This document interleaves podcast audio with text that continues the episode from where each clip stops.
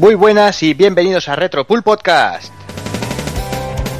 Bienvenidos a un programa más, eh, trigésimo sexto programa, que como todos sabéis vamos a dedicar a darnos de hostias, vamos a, a repasar esa saga llamada Double Dragon, quizás la saga, ¿no? Con mayúsculas, la que inició el, el género, por, por, decirlo de alguna manera. Y como siempre, eh, qué mejor manera de repartir hostias que con amigos y, con, por ejemplo, con el señor Evil. Muy buenas. Muy buenas. ¿Qué Aquí tal? estamos dispuestos a, a hablar de juegos de, de tollinas y peleas callejeras. Ahí está. ¿Todo bien o qué, Evil? Sí, un día infernal, que me ha salido todo mal, como aquel que dice, pero bueno, eh, sobreviviremos, la rabia, rabia absoluta y esto, pero bueno, lo dicho, le pego un cabezazo en la pared y todo arreglado y ya está. Ahí está. Ahora nos desahogamos aquí Hablando de... metiéndonos, metiéndonos con Doki. Muy buena, Doki. ¡Ey! ¿Cómo estamos? ¿Qué tal? Aquí contento porque me lo está pasando estos días de puta madre, volviendo a darle un- otra vuelta a los Double Dragon, sobre todo al, al de NES, que le tengo un cariño muy especial. Y nada, pues muy contento. Y aparte, mira, como que os iba a decir que eh, ya os conté que otra vez que mi jefe me tiró una galleta, pues mira, ayer me tiró un plátano. Sí. Y subido dije, bueno, pues vamos mejorando, no sé. Eh, Donkey Kong. Donkey Kong, sí, más o menos, más o menos. Sí, sí. Madre mía, lo que tiene uno que aguantar. Qué putada es el pobre, me cago en la puta. Ay, ay, Doki, Doki. A este paso te acabará tirando los trastos, ya lo verás. Igual es su manera, ¿no? Los monos me parece que lo hacen así, ¿no? Sí. En fin, vamos, eh, seguimos con el resto. Takoku, muy buenas. Muy buenas, tío. ¿Qué tal? ¿Cómo vamos? Bien, aquí preparados para hacer este yo contra el barrio conmigo, cata de nocilla, después de los deberes de mates. Sabía que tenía que venir algún, algún, alguien a tocar los cojones. Vamos a ver. El, Púlsalo. el- el debate quería dejarlo para mitad del programa, pero ya que, que lo empiezas aquí, ya, ya, ya lo voy a soltar. A ver, yo contra el barrio. Vale, tenemos, Claro, tío, tenemos Final Fight o lo que tú quieras. Empieza la primera fase, está en su barrio, vale, hasta ahí, vale. Luego, coges el metro, ¿qué? Yo contra los cabrones del metro. Y la, y la- que- y la otra fase, que Yo contra el barrio de los gitanos, no, porque es- No, pero a ver, por esa el- fase no hay cojones. Pero el metro está en un barrio, está pasando por un barrio cada Ya, vez. pero pasa de un barrio a otro. O sea, Ya, yo- pero es yo, es yo contra el barrio, no contra mi barrio. Claro, pero yo contra el otro barrio, ¿no? Claro. Pero entonces Yo ya con- tienen que salir contra todos los barros. Nada, nada. Que ese, este- ese término me lo paso yo por el, por el arco del triunfo. Y otra cosa Eso. tengo. O sea, entonces, el Alien vs Predator, ¿qué es? Sí, eso iba a decir yo. ¿Qué es Yo eso? contra, yo contra mi planeta, no sé. Y el Guardians of Fate, que Yo contra los chinos, y es que Yo contra mi Wario, contra mi Warrior. Joder. En fin, espero que no tengamos que repetir esto. Porque Bueno, que es un. yo, a- yo a la zoofilia, Kafka, a la zoofilia la defino como yo contra tu suegra. eso, eso es el Cadillac and Dinosaurs, ¿no? Sí, hijos de puta. En fin, muy buenas, Kafka, que ya faltas tú. ¿Y qué pasa, nenazas? Pues nada, tío, aquí a hablar de este gran yo contra el barrio. hijos de puta. No, yo, a mí, sabe, esta discusión la he tenido muchas veces yo con, con Evil, que yo es un término que uso mucho. No me paro a analizarlo, simplemente es una costumbre. Eh, También lo llamo mucho brawler, más que beaten up, no sé por qué, por costumbre también supongo que será.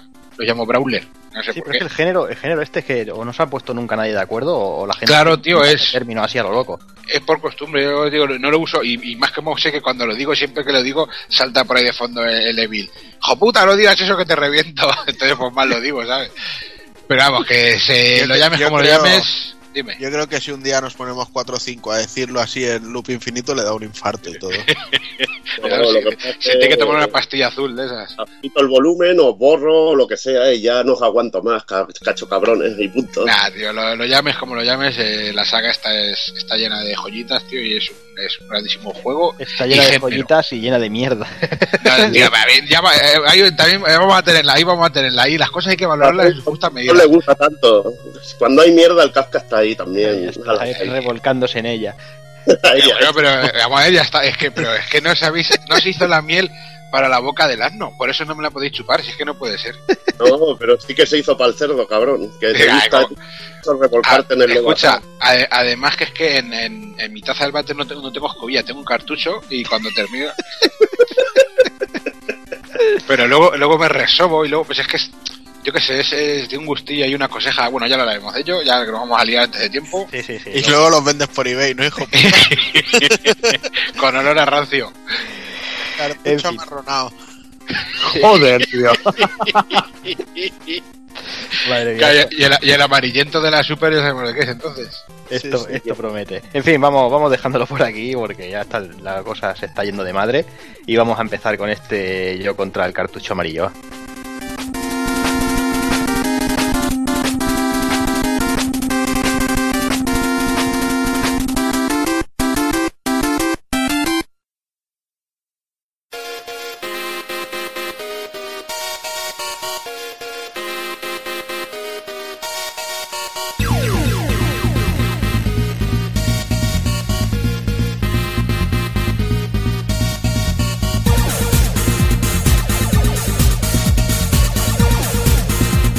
Y para el 36 programa, como nos gusta llamar a nosotros, siete relojes, un nabo, comenzaremos haciendo el indie con los amigos de Retromaniac, repasaremos la saga Double Dragon y remataremos con el ending.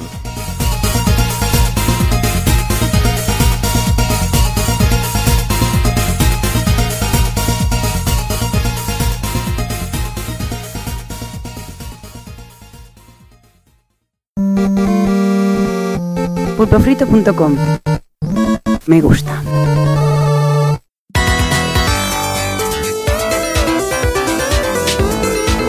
Retromaniac y Pulpo Frito presentan Haciendo el Indie con Juanma y Pepe Luna.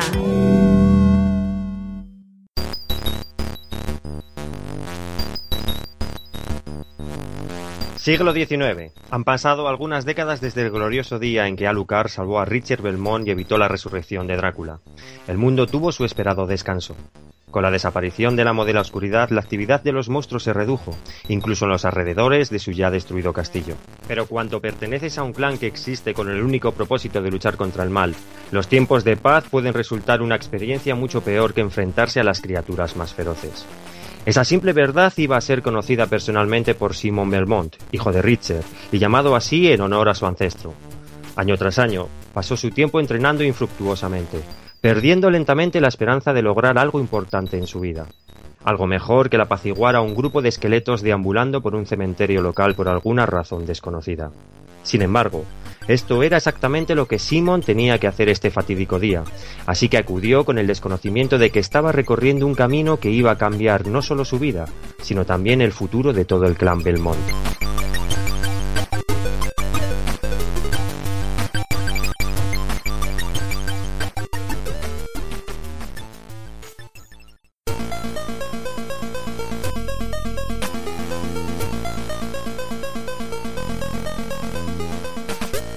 Bueno, no os habéis equivocado de podcast y no nos hemos vuelto millonarios y no hemos fichado en exclusiva a Ignacio de fase bonus, pero por fin, después de un tiempo queriendo tener esta, esta colaboración a este gran invitado, que, lo digo directamente y abiertamente, es uno de los culpables de que nosotros estemos hoy aquí haciendo este mini podcast, pues por fin lo tenemos y además con un, con un gran juego como es eh, el Castlevania que han sacado hace poquito para, para Spectrum. Ignacio, ¿cómo estamos?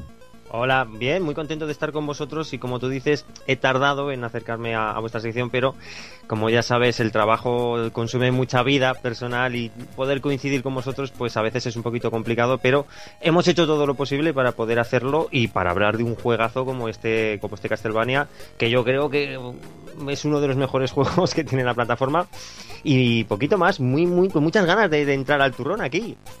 Pues sí, porque la verdad que se han juntado todas las cosas para que, para que sea un programón. Super invitado y, y super juego. Como hemos comentado, se trata de, de Castlevania eh, Spectral Interlude. Y que si no lo conocéis, es eh, una versión. En principio va a ser una especie de versión. Pero al final ha acabado siendo un juego totalmente nuevo para, para nuestro querido Spectrum. Y bueno, como, como Ignacio creo que de, entre todas las plataformas, esta me parece a mí que es su, su favorita, ¿no? El Spectrum. Sí, fue mi primera plataforma seria, por decirlo así. Antes tuve el Atari 2600, pero esta fue la que ya, me, digámoslo así, me consolidó en el mundo de los videojuegos. Luego ya fue el PC el que ya dije, bueno, esto va a ser parte de mi vida, pero sí que es el Spectrum, le tengo un cariño muy especial, ya no por nostalgia, sino porque realmente es una plataforma estupenda y con unos titulazos geniales. Y esta, este juego que tenemos entre manos, es una demostración más, más de que esta plataforma podía dar muchísimo de sí. Eh, es, una, es una barbaridad, la verdad. Eh, el caso es que su nacimiento fue, fue bastante curioso. Eh, nació en la Retro Games Battle 2014, que es una competición anual basada en desarrollar demostraciones para, para Spectrum. No sé si vosotros ya la conocíais de antes. Ya, la verdad es que yo simplemente seguí esto por las, los screenshots que salían de este, de este juego, de este Castlevania. Eh, pues yo he estado viendo cositas por ahí y la verdad es que la tónica es esa, ¿eh? explotar el Spectrum a tope, se ven cosas muy interesantes. Y al final, pues en un principio se pensaba realizar una especie de adaptación de, Simon Quest, la, la segunda entrega de Castlevania que apareció en la NES, pero parece ser que el proyecto fue ganando en intensidad y finalmente ha resultado ser un juego totalmente nuevo. Eso sí, perfectamente encajable en la cronología clásica de la saga, que es todo un puntazo no es la primera vez que, pasa esto, ¿no? A mí me encanta cuando llega alguien y dice, bueno, voy a hacer una pequeña demo para demostrar que en tal máquina se podía hacer eh, esto o aquello, o tal efecto gráfico, y al final se acaba liando la manta a la cabeza, ¿no? Como, como, como hace poco pusimos también en Retromaniac una entrevista a, al creador de. Bueno, al creador, al que ha hecho el port, ¿no? De del Wolfenstein para Mega Drive, que lo mismo, empezó con una simple demo para ver si era capaz, aprender un poco el tema de, esa técnica ¿no? que, puso de moda de generar eh, perspectivas 3D con mapeados 2D, eh, los de ID Software, y fíjate cómo ha acabado, ¿no? Pero bueno, en concreto, eh, en este juego volvemos a- juego que estamos hablando. El creador se hace llamar Sánchez, eh, es de origen ruso, porque tú escuchas Sánchez y dices, bueno, No pues parece. normal será mexicano, ¿no? pues no, es de origen ruso y es autor del, gena- del genial Survivisection, también para Spectrum. Esta vez viene acompañado de tres amigos, eh, un músico y una ayudita con el testeo, ¿no? Porque este juego, pues la verdad es que le ha quedado bastante complejo. Todo para presentarnos un auténtico homenaje a, la serie de cazavampiros que seguro que todos nuestros oyentes conocen de, de Konami. Es curioso, Juan, lo que comentas del Super Vivisection, porque la gente que lo pueda ver igual recuerda el clásico Chaos Engine.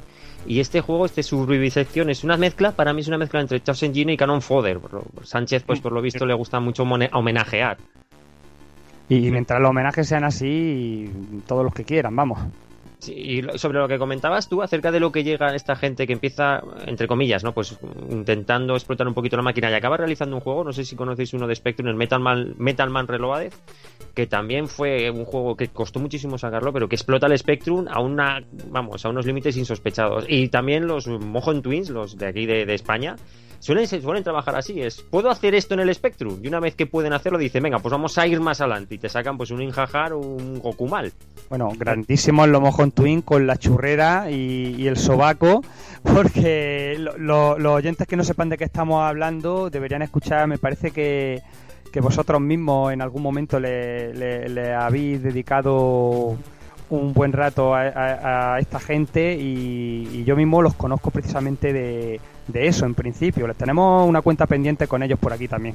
Pues no lo dudéis porque son gente que tiene muchísimo que aportar y funcionan así en base de voy a intentar explotar esto un poco, voy a intentar hacer esta rutina para ver si puedo hacer esto otro. Bueno, y Ninjajar al fin y al cabo es una especie de Alex Kidd en, una, en un Spectrum. Igual que este es un Castlevania, Ninjajar sería pues un Alex Kidd.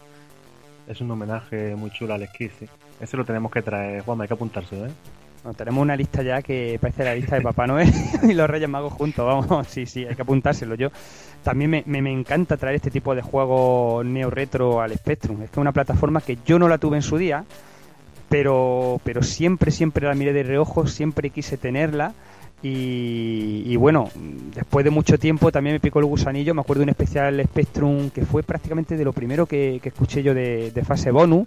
De ahí derivé un poco también al mundo del Spectrum, podcast, y, lo escuchaba yo en mis viajes a, Sevilla, ¿no? Esos largos viajes a Sevilla. Y, y acabé comprándome un Spectrum, o sea que yo me lo he comprado recientemente y lo estoy disfrutando como, vamos, como, como un niño chico. Yo todavía no lo tengo, pero vaya, no, no lo descarto como futura compra. en fin, como hemos comentado al principio, el título nacía con la, con la premisa de adaptar Castlevania 2 a nuestro querido Sinclair. Los elementos de exploración eh, permanecieron en él y además se han aderezado con un ligero toque de RPG, pero aquí la cosa se ha venido para arriba. Tenemos un pueblo central donde podemos charlar con los vecinos, comprar armas secundarias, mejorar el látigo, curarnos o incluso salvar la partida. Y a partir de ahí pues ya tenemos como dos bifurcaciones principales, una sería a la izquierda y otra a la derecha, parece simple, pero a partir de ahí irán surgiendo a su vez diferentes escenarios y al final nos van a esperar más de 150 pantallas repletas de desafíos. A mí me encanta, eh, ya que hablan ¿no? de, de los toques de RPG, de las posibilidades que tiene ¿no? para meterte en el pueblo y hablar con la gente, conseguir objetos y demás, al más, al más estilo eh, Zelda 2, un montón de juegos que había en la época ¿no? para, la, para la NES. Eh, me encanta el diálogo inicial, en el que básicamente no te describen como un inútil que tiene que hacer un chanchullo con otro soldado que prácticamente te hace un favor porque te deja que, que tú le limpies la zona, hagas su trabajo y él te da una pequeña comisión por ello y así empieza la historia.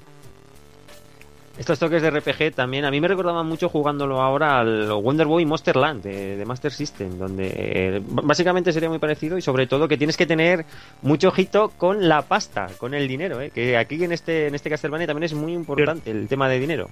Sí, porque también luego algunos jefes finales que te encuentres, según el arma que lleves, será más fácil la secundaria, más fácil o, o más difícil. Hay algunos que, que se las traen. De primera ya te queda claro que el, que el, dinero no es algo que aquí se regale. Es decir, tú cuando llegas a la primera zona en la cual puedes interactuar y conseguir objetos, te das cuenta de que es que no tienes dinero para prácticamente nada de lo que te piden.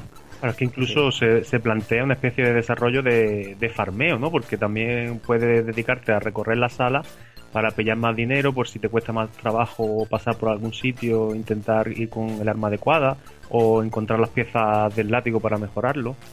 Sí, lo... pero te lo ponen difícil, porque cuando tú vuelves sí, a una pantalla ya no te dan tantos recursos como la primera vez que has pasado para que no abuses de, de ese recurso. Sí, es muchísimo más aleatorio que te caiga dinero una vez que pasas eh, la, la, segunda vez. A partir de la segunda vez es súper aleatorio que te caiga algo de dinero. Es muy complicado conseguir dinero en este juego y además que algunas veces te hacen un poco la púa en el, en el, pueblo, ya lo comentaremos luego, pero hay un par de cosas que me he quedado diciéndome, cachis la mar, como me habéis engañado. Lo tratan de tonto al pobre. ¿no?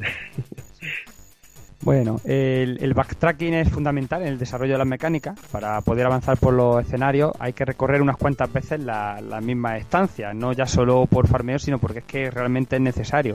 Aunque siempre con diferentes objetivos. Unas veces buscaremos piezas de altar para desbloquear los enfrentamientos con los jefes, otras estaremos intentando llegar al pueblo donde conseguir esa nueva mejora que nos permitirá seguir avanzando, en fin, lo típico en el género.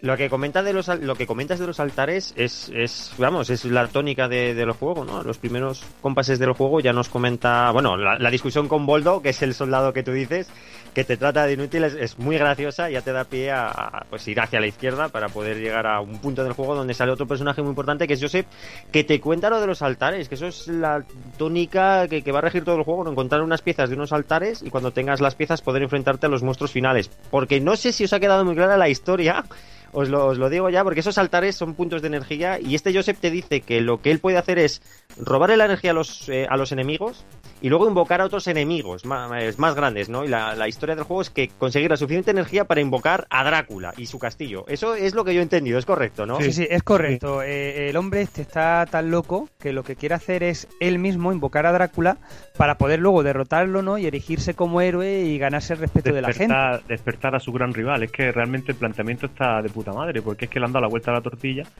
y han aprovechado ahí ese, ese vacío de la historia, porque claro, Drácula resucita cada 100 años, supuestamente, según la historia, pero en 100 años, en aquella época, podían ser fácilmente 3 o 4 generaciones. Entonces, ¿qué pasa con esa gente? Ya se quedaban de Mindundi, no tenían que hacer nada y a limpiar el cementerio de esqueletos. Ha sido todo un puntazo encarar por ahí la historia del juego. Es un poco al revés, ¿no? De, de cómo se ve en algunas historias como los villanos no eh, no terminan de rematar al héroe porque ellos sienten que necesitan al héroe para dar sentido a su existencia como supervillano. Pues un poco plantearlo justo al revés, ¿no? Como el héroe no se considerará héroe mientras no esté ahí el supervillano al cual derrotar, del cual salvar a la sí, gente. Su vida no tiene ningún sentido sin su némesis.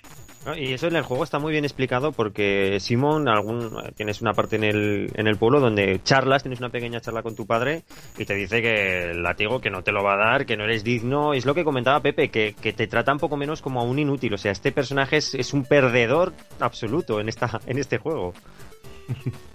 Totalmente. En fin, eh, comenzamos en el, en el cementerio, como hemos comentado, donde aprenderemos unos movimientos básicos, saltar, atacar con el látigo, tras encarar a nuestros primeros enemigos y tener un importante e interesante encuentro, ¿no? Que como hemos desvelado ya, ¿no? Donde nos hablan de los altares y donde también hay una conversación bastante bastante mm, con humor, diría yo, ¿no? Del primer momento en el que lo encuentra, ¿no? Y, el otro le dice, mátame, y en fin, y ahora estoy en todos lados. ¿no? Eh, ocurre algo ahí, ¿no? Gracioso donde el protagonista no comprende realmente qué es lo que está pasando, ¿no? En fin, pero después de todo eso, tampoco vamos a, vamos a destriparlo 100%, llegamos a ese primer pueblo, ¿no? Donde nos tendremos que preparar bien para marchar en, en busca ya, por fin, de, de aventura. El juego tiene dos niveles de dificultad y en cuanto a su control es bastante sencillo. Botón de ataque y la cruceta pues son más que suficientes para realizar todas las acciones que, que precisa, no vaya a echar en falta nada más. Luego con el teclado yo por ejemplo no lo he usado porque he tenido que jugar en emulador y sacar el teclado de la pantalla era un poco coñazo y tal y no lo llegué a hacer, pero con el teclado se puede cambiar entre armas secundarias y también se puede desplegar un minimapa. Yo he jugado con el teclado real y a mí al principio me ha costado mucho acostumbrarme entre el disparo normal y la M, que es para, para usar el arma especial que tienen estos Castlevania, ¿no? pues los puñales o el agua bendita y tal. Me ha costado un poquito hacerme con el, con el control. A veces cuando necesitas reaccionar muy rápido, porque el juego es bastante rápido, me he comido algún golpe que, pero ha sido por, por eso, el, el cambiar rápidamente el espacio a la M, mira que están juntos, me ha costado un poquito, acostumbrado hacia arriba ya al disparo, como serían los Castlevania, me ha costado acostumbrarme. Cuando dices que has jugado con el teclado real, ¿te refieres a que has jugado con el teclado de Spectrum? No, no, he jugado con teclado de, de PC. Yo siempre Ah, juego con, vale. con teclado de PC mecánico, uno más duro que, que el copón que tengo, que tengo No, aquí, de esos que apretas y hace clac, clac. Yo tengo uno mecánico también, ¿eh? Pero o sea, bueno, para mí, bueno. para mí eso, ese sonido es maná para mi oído. Yo siempre que juego a emuladores con teclado tiene que ser con este. Me niego a jugar con otro. Yo eh, lo, lo- preguntaba porque, vamos, yo quería haberlo jugado en el Spectrum, pero bueno, por cuestiones de tiempo no, no he podido, aunque tengo ahí la versión física, que ahora después hablaremos un poquito de ella, eh, pero he tenido que jugar con emulador también. O sea, dejo pendiente jugar en el teclado de verdad, que, que- que se me caerá la lagrimilla cuando vea la pantalla de carga y, y me pegue mi media hora por las dos caras esperando a que cargue. Es, es un juego exclusivo para 128, con lo cual los 8 o 9 minutos no te los quita nadie, No tranquilamente. quita nadie. O sea, haré pues lo que hacía en la época cuando iba a casa un amigo que tenía el Spectrum. Lo ponía a cargar, me preparaba mi bocata nocilla y, y ala, y mientras a merendar. En fin, lo que no quisiera yo pasar muy rápido, que, que ha comentado Pepe, es lo de los dos niveles de dificultad. No sé si habéis probado el nivel difícil, pero cuando pone difícil, se refiere a difícil de verdad, ¿eh? O sea, te sale Sí, pelillo en el pecho. El que, el que se pase este juego en el modo difícil, por favor, que, que nos envíe una foto con el logro que ha conseguido, porque, porque esto es pa- para hombres, vamos, nivel Chun Norris en las películas Delta Force para arriba. El nivel de dificultad difícil a mí me da muchísimo miedo. He jugado en el normal y te lo comentaba antes a ti, a ti Juan, que lo que sí que me parece que es un juego difícil, pero que es un juego que no es injusto. Que practicando, aprendiéndote las rutinas, lo que se hacía antes, exactamente lo que se hacía antes, aprenderte las rutinas de los enemigos, cómo salen y tal, puedes llegar a, adelantar mucho en el juego. Es un juego muy retante. Es difícil, pero no es una dificultad injusta. Dependiendo de tu técnica, de lo bueno que seas, puedes llegar a adelantar. No, no, no es un juego que influya el azar, por decirlo así, o que tenga un motor de generación a tope de enemigos como sería un Game Over o cosas así, que esos motores a mí no me acaban de convencer. Este no, es un motor muy sólido y si sabes por dónde van a venir los enemigos, hay que dejar claro que es un juego muy retante y que puedes llegar a adelantar mucho en el, en el título. Sí, Yo además creo que, que- lo- Perdón. que- Yo creo que, que eso es muestra ¿no? de, de cuando un juego está bien diseñado, ¿no? Cuando tú haces un juego que tenga un reto, pero sea un reto asumible, sea un reto no tramposo, ¿no? Que, que, que no acuda a subterfugios fáciles para conseguir crear de forma artificial una dificultad que no debería tener dicho juego. Es decir, yo en ese sentido lo que veo es eso, que tiene detrás un trabajo de planificación y de mimo importante. Es un juego largo que no necesita alargar la vida eh, metiendo paja, por decirlo así. Y una cosa que comentaba del motor, que es muy sólido porque eh, cuando tú estás en las esquinas de las pantallas, hay un momento que cuando tú llegas a un X punto ya no te salen más enemigos para, porque imaginaros que vais a pasar la pantalla, te sale un enemigo de golpe, pum, y te comes el golpe fijo. Aquí no, aquí llega un punto que está tan bien delimitado que cuando llegas a una esquina no te vas a encontrar con una sorpresa injusta de que no te dé tiempo a reaccionar. Eh, insisto Sí. que es un motor muy sólido. Y el juego es bastante justo también porque cuando vas, tanto si entras a la pantalla por la izquierda como por la derecha, la rutina creo que suele ser la misma de los enemigos. No te engaña y luego que te avisa claramente cuando viene, cuando viene un boss, tienes tu, tu punto de guardado, tu recuperación de vida y luego facilidad no te da, te tienes que aprender la mecánica si lo quieres derrotar, pero bueno, por lo menos sabes que si te mata te deja, te van a dejar al lado.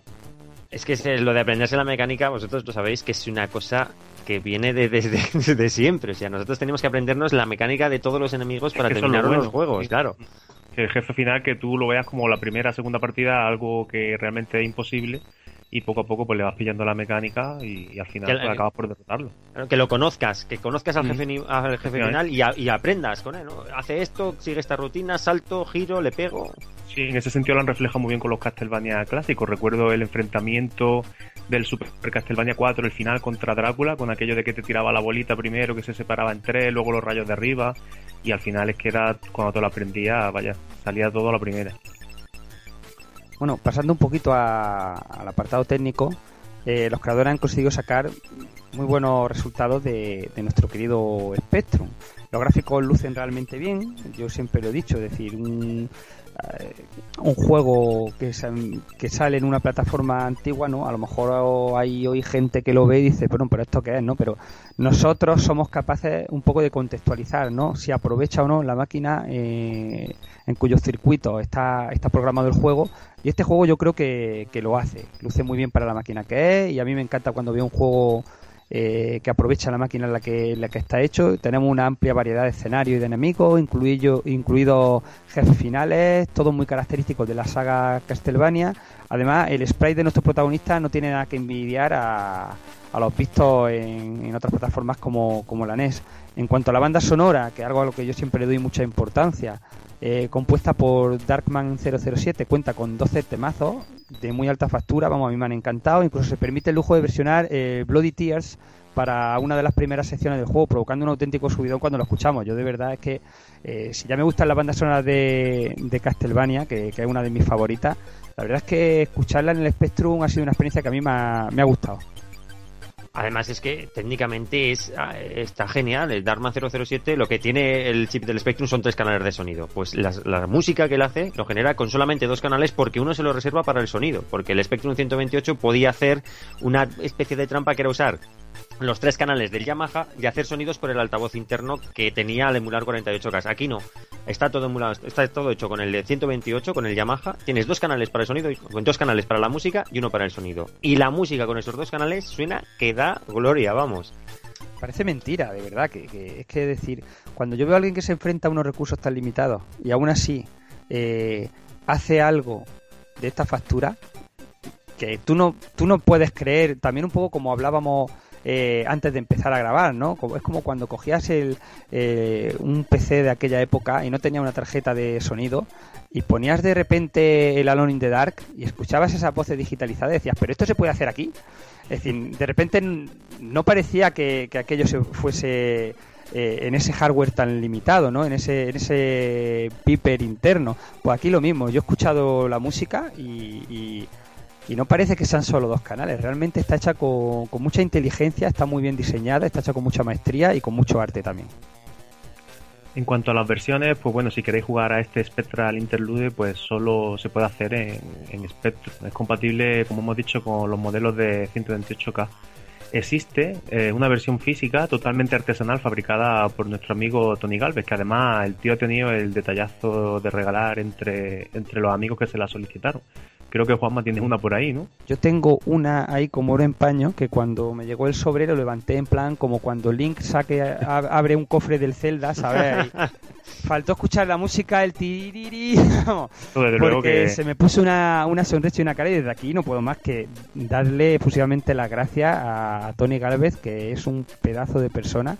Son las Y, cosas grandes. De verdad, y ha tenido a bien a hacer esto y encima todo no venderlo, que podría haberse dedicado a especular un poco porque hay mucho mamoneo en este tipo de cosas de los retro ya hoy en día, ¿no? Sin embargo, pues no, ha cogido y, y lo ha regalado, y lo ha regalado. Es decir, es que, vamos, chapó por Tony, muchísimas gracias porque gracias a él tengo ahí eh, mi cintita del Spectrum.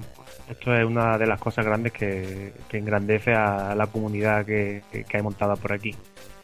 Y en fin, bueno, si no tenemos la suerte de disponer de una de estas copias, eh, podemos ejecutarlo en nuestra máquina desde un cartucho flash, bajando la ROM desde, desde la web oficial, o como ha sido mi caso, pues jugarlo directamente en emulador de, Spectrum, desde vuestro PC, como ha hecho Ignacio, consola modificada o dispositivo Android. Yo lo he jugado en la, en la UYA, por ejemplo. La última versión para descargar incluye además todos los textos traducidos al castellano y la verdad que de qué manera, ¿eh? porque el trabajo realizado por Ariel Ruiz es sobresaliente, una localización muy lograda y con toques bastante cachondos en ciertas ocasiones. Y muchísimo texto, es una cosa que a mí me gusta muchísimo los juegos de Spectrum de este tipo, que tiene un montón de textos y, para seguir bien la historia, que es compleja, esto es una ayuda increíble, que, se hayan tomado la molestia de traducir este juego. Pues sí, juego que es totalmente gratuito, por cierto, que si no lo hayamos dicho ya.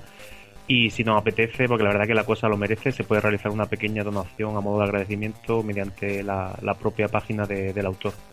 Bueno, yo creo que la verdad es que hemos hecho aquí un análisis bastante exhaustivo. Nos quedaría tal vez ya, bueno, pues una pequeña valoración y opinión personal final. Ignacio,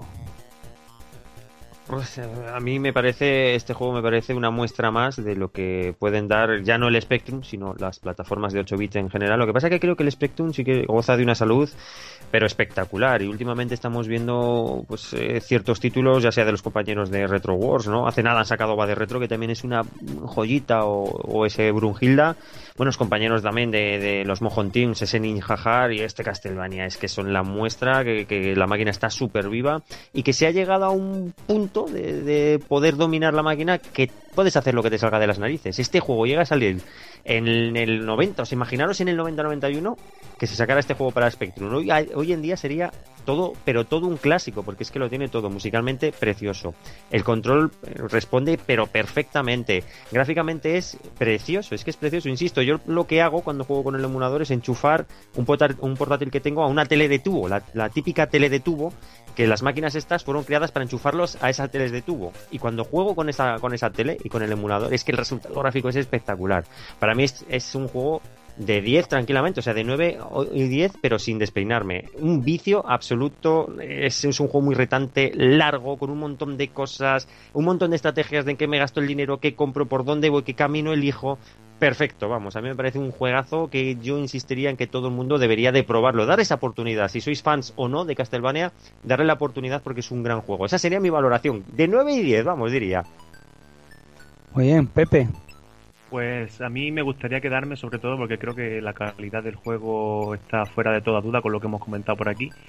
Con lo mucho que le tenemos que agradecer a los homebrew y los desarrollos caseros de hoy en día, las cositas que estamos viendo, porque si nos paramos a pensar y vemos que la propia Konami, que hasta hace como 7-8 años había tenido a bien separar lo que es la saga de Castlevania en la vertiente, digamos, tridimensional y luego seguían sacando su, sus malamente llamados Metroidvania para, para Nintendo DS, ¿no? Aquella trilogía tan chula que, sacaron que terminó con Order of Ecclesia y ahí se, se, quedó la cosa. Luego sacaron aquella trilogía de Revir para la consola virtual de, de Wii, de Castlevania, Gradius y Contra y se acabó y se dedicaron a seguir con los lorosados que poco más se puede hablar ya de lo que se ha comentado de ese tema y los, los Castlevania bidimensionales totalmente aparcados.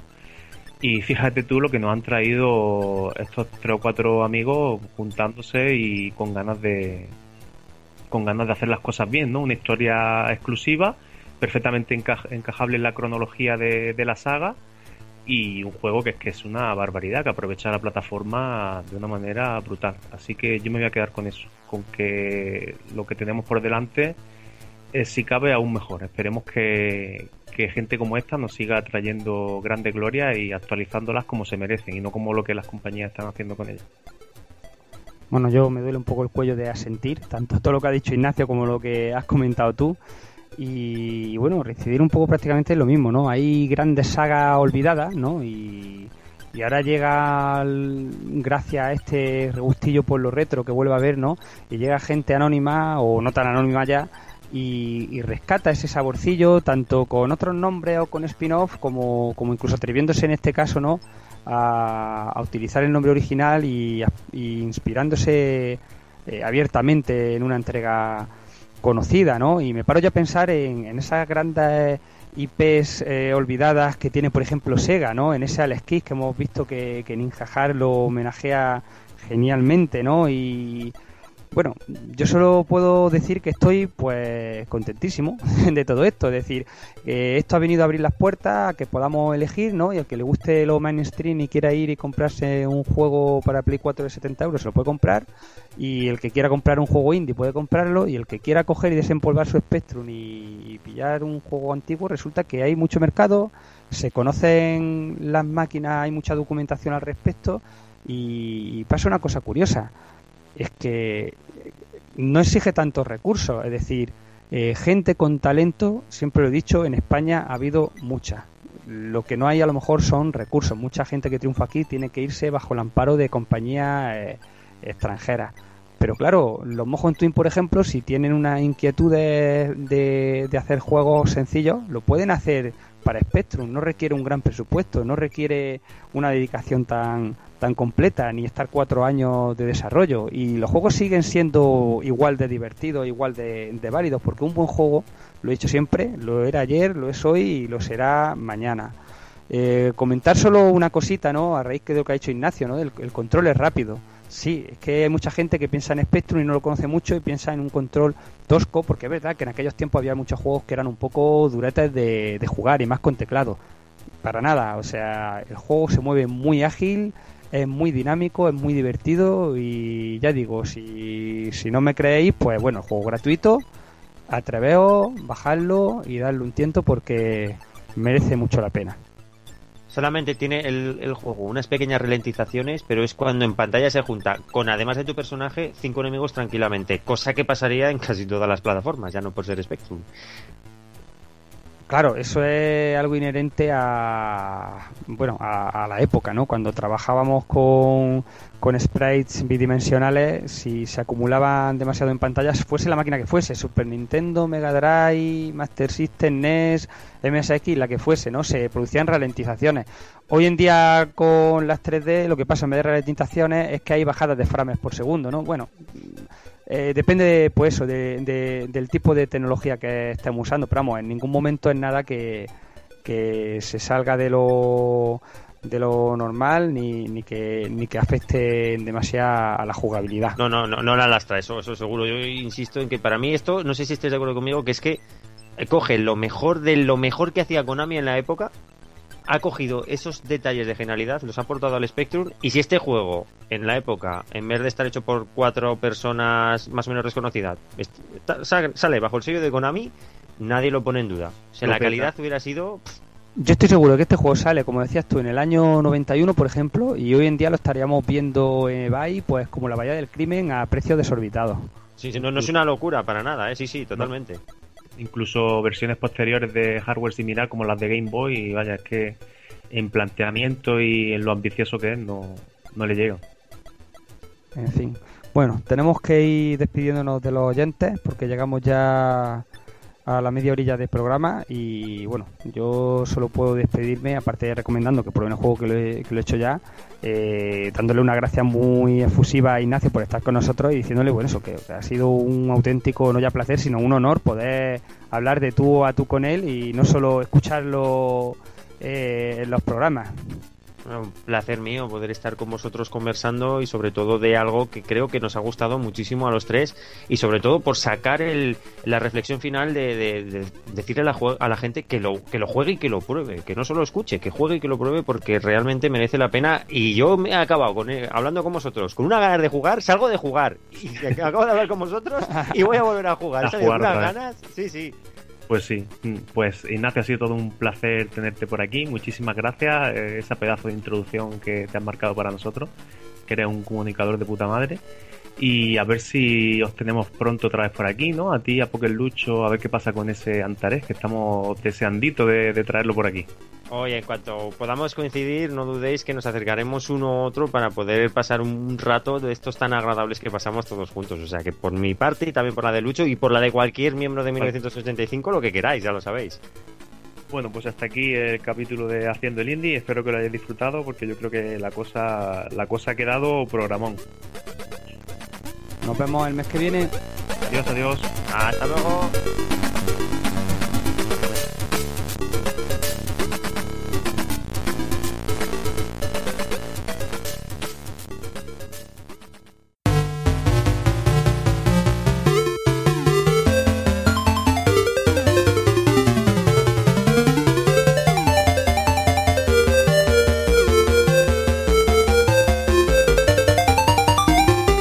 Recuerda, pásate por el blog de Retromania.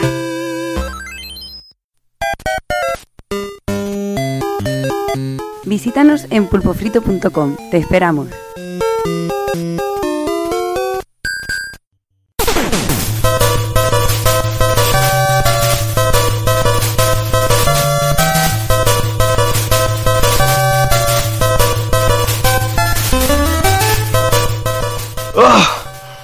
Ese era el último Black Warrior. Uf, Civility. Vamos, vamos a por Marian, va. Marian, amor mío, no te preocupes, todo ha terminado. Oh, Billy, Jimmy, gracias por rescatarme de la puta del látigo. Vámonos, Marian, volvamos para casa. No. Marian se viene conmigo. Una polla. Marian es mi novia y me la pincho cuando quiero. Tranquilos, chicos, aquí hay zorra lastimera para los dos. Calla y luchemos por su amor. ¡Te reviento! Pues igual. Mamá siempre te ha querido más a ti. Sí, hombre, eso es porque le robaba la braga sucia de la abuela. Claro, para venderlas al viejo del lado. ¿Será, será hijo puta?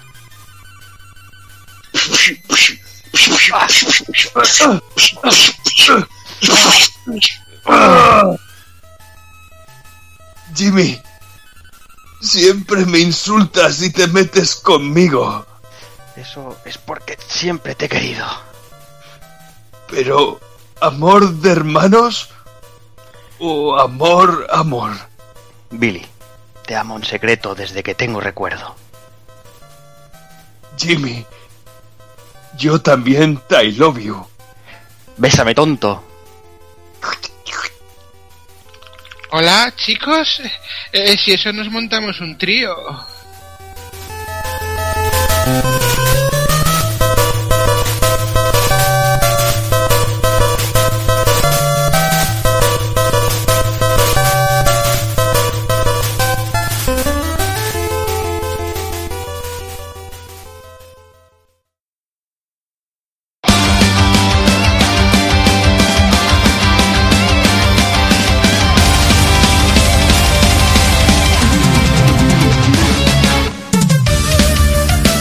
Bueno, pues después de haber tenido ya esta mierda de debate del nombre del género, que si Beaten que si yo contra el barrio, que si la abuela fuma, pues vamos a empezar ya con las cosas serias, ¿no? A empezar a repartir las hostias de verdad. Y bueno, eh, todo empieza, bueno, con un género que se casi casi se empezaba con, con este Double Dragon, ¿no? Y bueno, como, ya os podéis imaginar, eh, no se puede empezar a hablar de Double Dragon si no nos acordamos primero de Neketsu Koha Kunio, Kunio Kun, que, por aquí más conocido seguramente por casi todo el mundo como, como Renegade, ¿no? Ese juego que apareció eh, sobre todo, creo que lo recordará casi todo el mundo por microordenadores, versión de Astra, por ejemplo. Yo, por ejemplo, es con lo que lo, que lo empecé a jugar y con la que empecé a enganchar al género. Pero, pero bueno, si- si alguien nos puede explicar estas cositas es el, el propio señor Yoshihisa Kishimoto, eh, el creador de la saga. Y bueno, esta información que, vamos a contar ahora eh, es- está extraída directamente de, de, una entrevista que se hizo hace unos años y se puede, bueno, la, entrevista está, está, está corriendo por muchas webs. Además eh, apareció también en la Retro, la Retro Gamer eh, edición inglesa y en este último número de Retro Gamer versión, versión PAL, por decirlo de alguna manera, han tenido la, la amabilidad de traducirnos esta, esta entrevista y todo. Bueno, eh, tienen un pequeño especial de Double Dragon y bueno, eh, traducido directamente de la edición inglesa. Es lo único que hacen, ¿no? Traducir. Sí, pero bueno, yo lo agradezco, ¿eh? Porque si cuando no traducen tienen que poner algunas gilipollas de que se leen, pre- prefiero, prefiero que traduzcan y ya toma por culo, ¿sabes? En la, re- la revista de Google Translator. Ahí está. Ahí está. Pero bueno, vamos allá y vamos a empezar hablando. Lo primero que comenta Kishimoto en esta entrevista es que Kunio Kun estaba pensado y diseñado exclusivamente para el mercado japonés. Ya sabéis, esa, esa obsesión que tienen muchos por decir esto gusta a los japoneses pero no a los occidentales y al revés, ¿no? Básicamente, pues lo dicen, ¿no? Por, la- el tema de ambientación, los diseños y todo esto, pues sí, está, era un, un juego orientado a público japonés. Y como os podéis imaginar, pues nada, el paso a Occidente es un trabajo caro, es un trabajo titánico para equipos, en aquella época, equipos reducidos, Seville. Ya te digo, es que estos empezaron currando lo que se dice con las oficinas en un apartamento. O sea, empezaron de una manera muy humilde. Luego irían creciendo, incluso cuando ya empezaron a tener sus juegos, sus juegos así, sus sagas buenas, pues tuvieron incluso que en algunos momentos de mucho trabajo, sobre todo cuando hacían los juegos de wrestling y todo esto, tuvieron que incluso exteriorizar su, externalizar, bueno, lo que serían los desarrollos de sus juegos, como ya veremos en el Double Dragon 3 con, con la chapucilla que pasó. Madre mía. Madre mía. Claro, es que es lo que decimos, ¿no? Ahora un equipo de desarrollo pueden ser cientos de personas. En aquella época igual eran una decena, una veintena como mucho y, eran los que tenían que hacer el trabajo y pasar un juego eh, como Kunio Kun a, a los gustos eh, occidentales, pues nada, tenemos los cambios de historias, que tampoco es que fuera demasiado ex- excesiva, pero sí tenemos cambios de sprites, cambios de escenario, eh, y cambios de música, etcétera, etcétera. Con tal y cual, tal, todo esto es lo que lo que hicieron con Renegade. Ahora lo harían con un crowdfunding de esos y se lo gastarían todo en coca y en putas y en unas oficinas bonitas. Claro, y en, y en la tradu y en el doblaje. Ahí está. En fin, pues así, una vez ya tras el éxito de, de Renegade, pues eh, empezaron el, el- el señor Kishimoto, ya empezaba a trabajar con los primeros bocetos para Kunio Kun 2, y el presidente de Tecnos, eh, curiosamente se llama Kunio Taki, le, sugirió que para la segunda entrega, pues que pensaran en hacer algo más, más, más, más, nivel, a nivel mundial, ¿no? Algo más global, y así poder ahorrar costes y, y poder, pues nada, hacer una versión para, para todo el mundo, ¿no? Y así eso es lo que hicieron. Eh, el señor Kishimoto se puso a darle vueltas al, al- a lo que le había hecho el jefe y encontró, encontró una inspiración divina recordando su infancia y algo que a él le flipaba mucho, como casi todos que nos escucháis y los que estamos aquí. eh, le, le había flipado muchísimo Operación Dragón de Bruce Lee Normal, normal. lógicamente, obviamente. Y en boca suya, pues decía que, bueno, él comenta en la entrevista, dice que desde que vio la película de Bruce Lee pasó a ser su ídolo totalmente, o sea, su ídolo, su ídolo total. Y como todos sabéis, pues nada, Bruce Lee se le, se le apodaba el pequeño dragón y de ahí eh, sacó el, nombre del juego. Pero también nos falta un detalle, ¿no? Estamos hablando de doble dragón, de dragón, dos dragones, dos players. Y este, este concepto vino directamente del departamento de marketing, porque decían que, bueno, que querían que la diversión de los recreativos fuera el doble, porque todo con amigos es mejor. Y claro, y si con amigos es mejor, pues un departamento de marketing que lo que quiere sacar el máximo rendimiento posible, pues lo que piensan es si hay doble diversión, hay doble beneficio. Con lo cual los recreativos van a estar el doble de contentos, porque habrá el doble de moneditas en sus cajones. Ya ves. Ahora en vez de amigo es amigo. Ahí estamos. Y bueno, y si sumamos eh, al modo a dobles le- el, el nombre del pequeño dragón, ya tenemos en marcha lo que sería Double Dragon. Y nada, ahora solo hace falta añadir eh, a dos hermanos que se apellidan de nombre Lee y, y nada, Evil, a repartir hostias, ¿no? Ya te digo, a repartir hostias eh, desde 1987. Y una, Sobre damisela, y una damisela en peligro siempre, ¿eh? que eso no puede faltar. No, en siempre. peligro nada. En peligro nada. Además que como ayer fue el día del libro y son los hermanos Lee, Joder, Kafka, tío. Acabas de bajar el nivel de humor a, a límites en que cualquier cosa va a ser graciosa, tío. Sí, ya, ya solo podemos ir hacia arriba. de nada. De nada, que- amigos.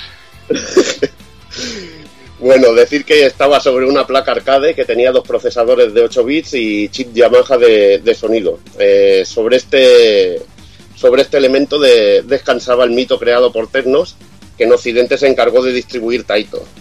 Eh, tras Kunio Kun, como bien ha dicho, ha dicho Cero, o más conocido aquí como Renegade, Tecnos le Renegade, dio Renegade, Renegade, cojones. Si yo toda la puta vida el Renegade. Tennos le dio una vuelta de tuerca al género, con la inclusión de las partidas a dobles, como hemos comentado, y la habilidad de, de poder coger, esto sobre todo, de poder coger las armas que llevan lo- los enemigos y poder zurrarles con ellas. La verdad que muy bien. Eh, la historia para liarnos a mamporros, eh, contó Cristo, pues bien simple. Pillaremos a Billy Lee o su hermano Jimmy, que deben rescatar a su chica Marian de las garras de los malvados Black Warriors en, en una escena inolvidable para los fans del género y que hoy en día la veo muy impensable. Me da, me ¿Perdón? da miedo que dijeras para los fans de la violencia de género. no, pero es suprema, tío. Esa, esa entrada ahí. Es muy cafre. No es tan cafre como del 2, pero. No es tan cafre, pero bueno. Puñetazo al estómago y la hembra al hombro. Digno de Albacete, de donde procede, de donde procede Kafka, que es muy. el modo de apareamiento normal. Aquí le habríamos dado una garrota o algo, tío. Somos más de tirar Bueno, piedra. Decir que la versión japonesa en sí, lo que es la historia en, en Japón, nos pone en el año 1900XX tras un holocausto nuclear. Eh, un rollete puño de la estrella al norte, Mad Max, así, y bueno, también se puede apreciar en, el, en lo que es el flyer japonés un estilo así, un poquito también al, de dibujo a lo, a lo puño de la estrella al norte.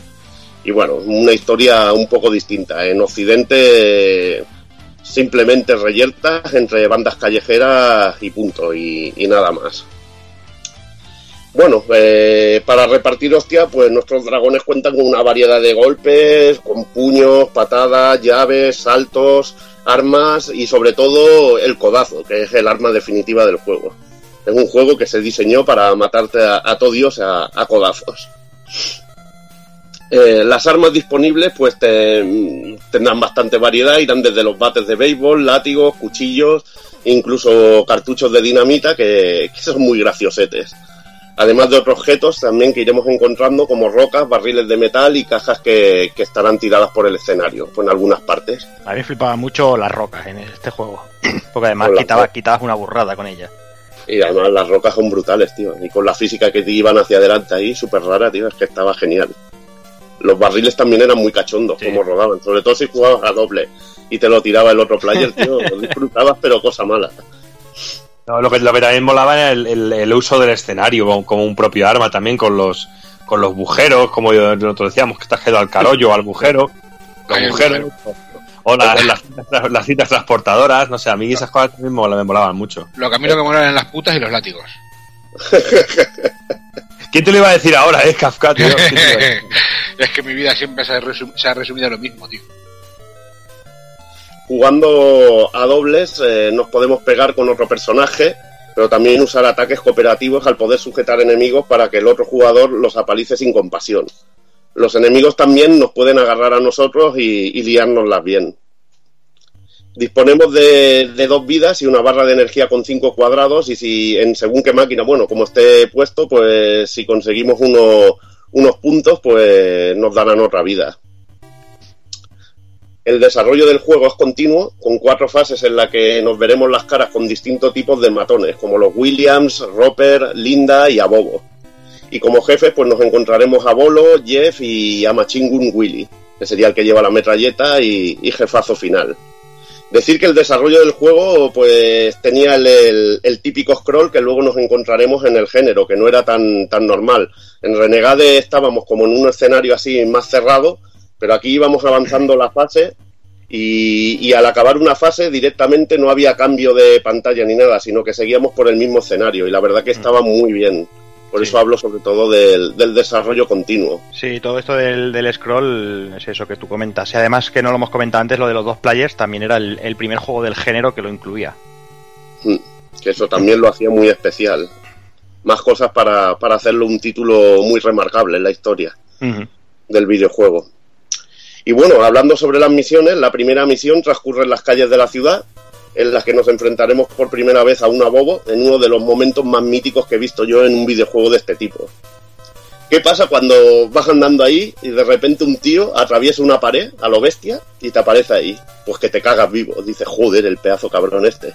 La verdad que a mí me, me impactó mucho eso en, su momento cuando vi el arcade de decir, hostia, que ha salido el, el cabroncete este de la pared, pedazo animal.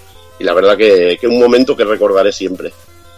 En diseño también es muy destacable que podemos subir a unas escaleras, subir a un nivel distinto de escenario y que, bueno, era muy variado y muy novedoso en aquel momento. También comentar que al final de fase nos espera Bolo, que es una bobo, una bobo con cresta mohicana que yo, bueno, yo y casi todo el mundo lo conocía como Mr. T, porque veías y dices, este tío es Mr. T. La segunda misión es una factoría, en la que lucharemos a distintos niveles también y en la que podemos tirar al vacío a nuestros enemigos, lo que comentaba Doki. Como mola, eso me encanta. Brutal. Sí, esto es brutal. Además que puedes engañar a algunos para que se caigan al vacío solo y cositas así. Ese tipo de truquetes que, que siempre tanto molan. Al final también, como ha dicho Doki, hay una cinta transportadora con una puerta que nos mata si la atravesamos. Eh, podemos subirnos arriba del todo y provocar que los enemigos se suiciden, incluso el jefe final. Es bastante curioso el truquete este, subiéndonos en las cajas que hay delante de la cinta. La tercera fase tiene dos partes en sí diferenciadas. Comienza en un bosque y acaba en las montañas donde encontraremos la base de los malos.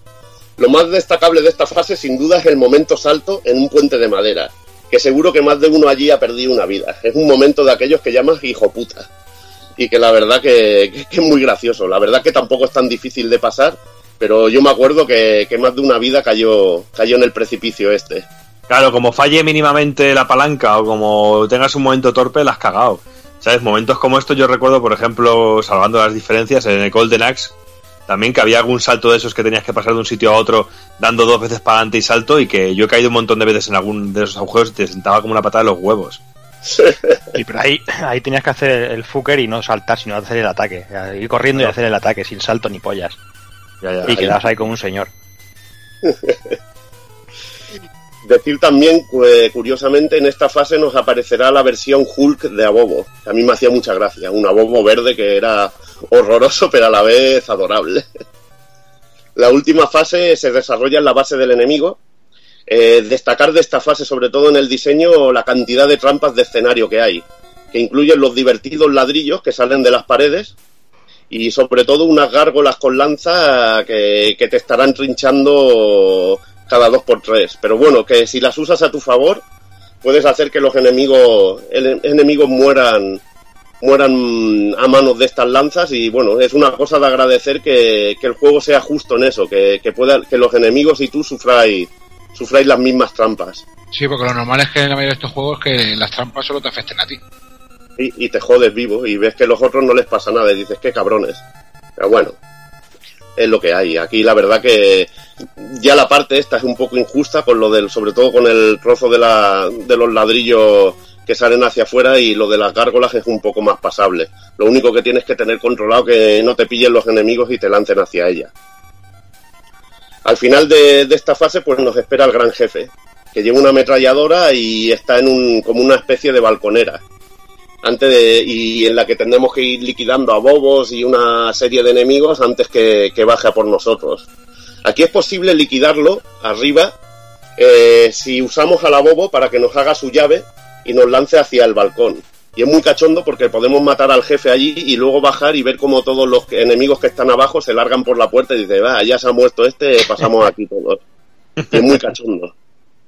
Decir que también que este juego es muy innovador también por el, por el sistema de los finales, porque tenemos un final si jugamos solo, pero si jugamos a dobles tendremos que luchar contra nuestro hermano para ver quién se queda con la chica. Y la verdad que eso era un detallito, un detallito súper cachondo. Es un detalle brutal, ¿no? Ahí se ponen los dos para salvarla y al final se dan de hostias para quedarse con ella. Es que Pero, y, y aunque suena esto que hemos dicho muchas veces en muchos juegos, pero en aquellos tiempos que no había ni revistas, ni internet, como quien dice, ni sabía. La primera vez que llegabas al final, yo me acuerdo en el bar de Toribio, allí abandonar un rincón lleno de humo y de bo- borrachos asquerosos. Luego, como éramos unos críos allí escondidos en un rincón jugando, la primera vez que llegas al final y te y dices, ¿y ahora qué tenemos que hacer? Y te das cuenta que tienes que partirle la cara al que te ha estado ayudando todo el juego, tío. Eso es un momento épico, macho. Te costó una enculada, ¿no? Que te lo explicasen. No, y, y se da para que como no había... No, yo soy más de dibujitos, tío. Yo, yo sin dibujitos no lo entiendo. Decir que técnicamente es un juego muy bueno en su época, con gráficos resultones y buena animación.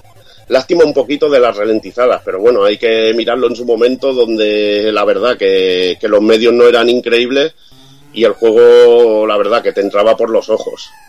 Sí, sobre todo, a sobre todo a nivel de colores, que viendo, visto lo que Sí. había en aquel momento, yo, yo sobre todo tengo el recuerdo de este, de este primer Double Dragon del color. O sea, Sí. que era todo como muy vistoso y, de ahí era, era una pasada verlo en movimiento. y musicalmente para mí es una pasada. Eh, decir que el responsable de este apartado es, Kazunaka Yamane y que hizo un trabajo para mí cojonudo, sobre todo destacando la música de, introdu- de introducción y, la genial música de la primera fase que está increíble. Son auténticos mitos de la saga y se repetirán en varias entregas estas músicas. Otro apartado que me encanta es el FX, que es sensacional, es si- simplemente brutal. El sonido de las hostias contundentes, que es lo que le daba ese estilo a Double Dragon y le daba ese vicio. Incluso con alguna voz muy cachonda, como cuando te lanzaban los jabobos, que me encantaba el FX de, de cuando te lanzaban, el grito que soltaban. A mí me, me mola muchísimo, me mola muchísimo. A nivel musical y de FX era un juego también, un juego sobresaliente. Luego comentar así por mi cuenta que es un juego que dejó huella e implantó ideas que serían copiadas por otras compañías. Eh, como, como ha dicho Doki, ha nombrado a Golden Axe, ahí tenemos uno de los ejemplos más claros, sobre todo por el tema de, diseños de fases que nos podemos subir a distintas alturas eh, en ellas y luego también un poquito la manera de convear, de cómo dejamos atontados a los enemigos y los podemos agarrar y lanzar y también sobre todo por lo que ha dicho de, de los precipicios, que en Golden Axe, por ejemplo, tenemos precipicios para saltar y podemos usar eh, estos precipicios para tirar a los enemigos. O sea que es un juego muy influyente, sobre todo para y, de- y bueno para otras compañías que, que se basaron mucho en, en Double Dragon para crear sus propios juegos. Y además, Y también el- lo que has comentado de los combos es que es muy cierto, porque también pasa lo mismo que en Golden Axe. Como no coincidas bien en el enemigo para golpearle con, con la espada o en el doble dragón con la puñetazo limpio, estás perdido, porque el- de aquí los enemigos, como te agarren bien, hasta un masilla te puede quitar dos, dos cuadros de vida en un, en un primer momento. Yo también destacaría de, de este primer Double Dragón es la variedad de golpes. Mm. Porque todo siendo, siendo uno de los primeros juegos del género, por llamarlo de alguna manera, eh, hubieron muy pocos juegos que, que tuvieran esa variedad de, de, de golpeo, de formas de pegar a, a los enemigos y todo eso. Y la verdad es que, que- que yo creo que fue un pionero y, y, y poco, y pocos, pocos juegos más del género copiaron este, este apartado. Ya te digo, incluso luego lo llevaron, lo llevarían mucho más a- hacia adelante Sí. esta gente. Pero bueno, por ejemplo, lo de los codazos y esperar a que los enemigos te vengan por detrás y pegarles con el codo, pues son auténticos ideones. Mm. O saltos con patada o, o Sí, poder o, usar- o los agarres y todo eso. Es que es que te puedes a pensar y dices, yo qué sé, eh, todo el mundo, tú eres un de beaten up y todo el mundo le viene, como no, Final Fight a la cabeza.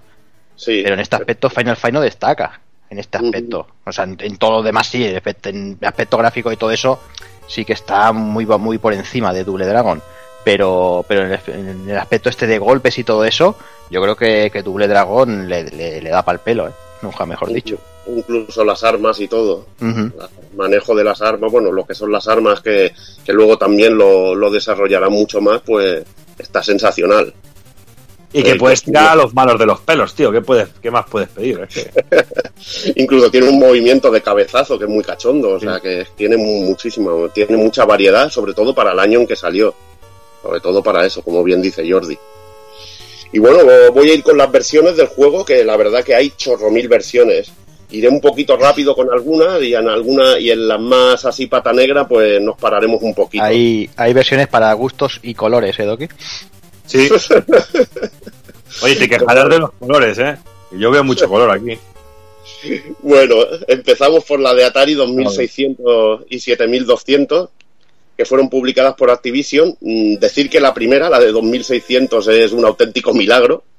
Es simplemente unos palitos ahí moviéndose. Oye, pues no te creas, estoy viendo que yo, no- yo no llegué a verlo en su, en su época, pero veo aquí las capturas y eso, y oye, para ser No, un Atari pero- 2600, ¿qué quieres que te diga, eh?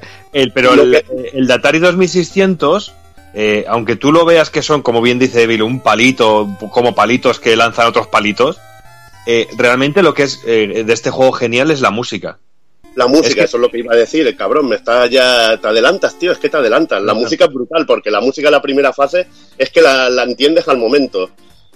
Quizá viéndolo dices, esto es Double Dragon, no, pero oyéndolo como dice Doki, es Double Dragon. Sí, porque si no lo, si no lo oyes puedes decir, coño, es el Frog. Pues sí, también podría ser. Eh, Borjala, el, el que tiene en la portada esa Super Galler, ¿cuál es? ¿El de 2600 o 7200? el de 2000, el de, 2000, el de 2200. ¿2200? No, te No. lo. Joder. A ver, No os liéis, no, no me liéis al Doki, coño, no me lo liéis. Joder. Sí, cabrón. 6900. Sí. Y el de y el de 7200, pues bueno, al ser la máquina más avanzada, pues ya vemos mucho más detalle en el personaje, más detalles en los escenarios y la verdad que está muy bien. Es un juego muy bien programado para, para las capacidades de la máquina. Luego iremos a esa parte que tanto me gusta, que son los ordenadores de 8 bits. Spectrum, Amstrad, Commodore MSX y bueno, mm, decir que la mayoría fueron distribuidas por Melbourne House y desarrollados por Binary Design. Tenemos una versión de Spectrum y una de Amstrad que parecen idénticas, salvo el cambio de color y, y, bueno, decir que también hay una segunda versión de Amstrad firmada por Richard Aplin, que bueno, al parecer era, al parecer por lo que yo he visto, era un buen inútil en, en las versiones de Amiga, pero que en esta de Amstrad la verdad que, que se le ocurrió bastante. Dices tú, eh, son, son muy parecidas las de Astra y la de Spectrum. Oye, la de Spectrum tiene los sprays más grandes, ¿eh? A mí no me jodas. Sí, sí. A ver, eh, por ejemplo, lo- la, la versión de Spectrum tiene un problema porque es que aunque ya estaba en el mercado el 148K, este, eh, eh, el 128K, el, este juego solo se podía correr en 48K y eso era, ralentizaba muchísimo el juego, musicalmente era, era terrible y aunque veas los sprites de más muy grandes y con tres y cuatro colores en pantalla, realmente el juego no... Bueno, pero tres y cuatro colores en horizontal, ¿eh? Por eso. Eso sí. Joder, macho. Bueno, oye, pero- eh, pero- por, una, por una vez, por una vez Pero- tengo que romper una lanza a favor de Doki. Yo este juego lo vicié mucho. Pero es porque no había otra cosa. Pero yo jugué mucho a mí- y a mí, y a mí me gustaba, ¿eh? que te diga. Por ejemplo, pero luego esto se corrigió en el Double Dragon 2, por ejemplo, que ya lo comentaré luego, pero por ejemplo esta versión está muy bien a nivel gráfico, que tú lo ves y es perfectamente distinguible, incluso a mí me parece que tienen mejor definición que la versión de Astra CPC, pero bueno. Pero realmente le, le fallaba eso, que el, que el juego fuera en 40, en- eh, no fuera en 128K, lo, lo ralentizaba mucho y es una auténtica pena porque si no podía haber salido algo muy interesante. Pero incluso tú ves ahí el cartel de lo que ha dicho antes el Evil, que sale el, el abobo del, del- de la pared y tienes el cartel del coche y todo, que se ve, mm, ve perfectamente. La bobo con bigote, ¿no? Por eso. Por supuesto. el apodo que es muy Galler, tío, es muy motorista Galler. Muy Freddie Mercury. Sí, muy Freddie Mercury, tío, es ese rollo Mr. Proper gay, tío, es muy raro. Decir que, bueno, la segunda versión de Astra eh, mejora bastante a la primera. Y bueno, eh, también decir que la, versi- que la versión de Commodore eh, tiene también dos, dos ediciones, una americana y otra europea. La segunda es un- más bonita gráficamente y... En la otra son todos negros. es un contra el Barton Harlem, o sea, que es lo que hay. Dos contra Harlem.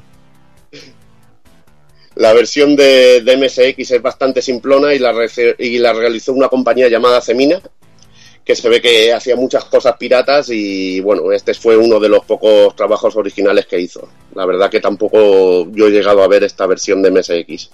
Pero bueno, la verdad que los sprites tienen, tienen su encanto, parecen más de Kunio Kun que, que de Double Dragon, pero bueno, no está mal. Luego tenemos la- las versiones de, de PC, Amiga y Atari ST. Eh, la versión de PC la recuerdo yo con cariño, sobre todo por, por la versión con gráficos CGA, que era muy cachonda. Y la verdad, tampoco me, me desagradaba del todo, aunque no tenía la jugabilidad de- del arcade ni de coña, ni de coña. Y bueno, se quedaba bastante años luz. Todas corrieron a cargo de Binary Design y en el caso de, Ama- de Amiga y Atari ST, con Richard Aplin al mando. Oye, Bastante eh. Evil, Evil, reconócelo que el- en la versión amiga no son los hermanos Lee, sino que son las hermanas, porque yo, esos son mujeres.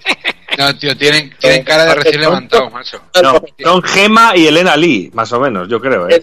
Estáis de amiga, estábamos, estaba hablándolo con cero. Digo, dice, cuando lo vio nada más ver una, una captura pantalla, dijo, ¿qué coño es eso, tío? Tienen, tienen cara de recién levantados, macho. El spray de amiga, pecho palomo y el pelo de Doki. Es que no hay más, tío. Yo tengo pecho palomo también. El spray de amiga y de Atari ST es Doki hecho, hecho sprite, macho. Podría ser, sí. Yo, sí- yo soy menos rubia, pero bueno.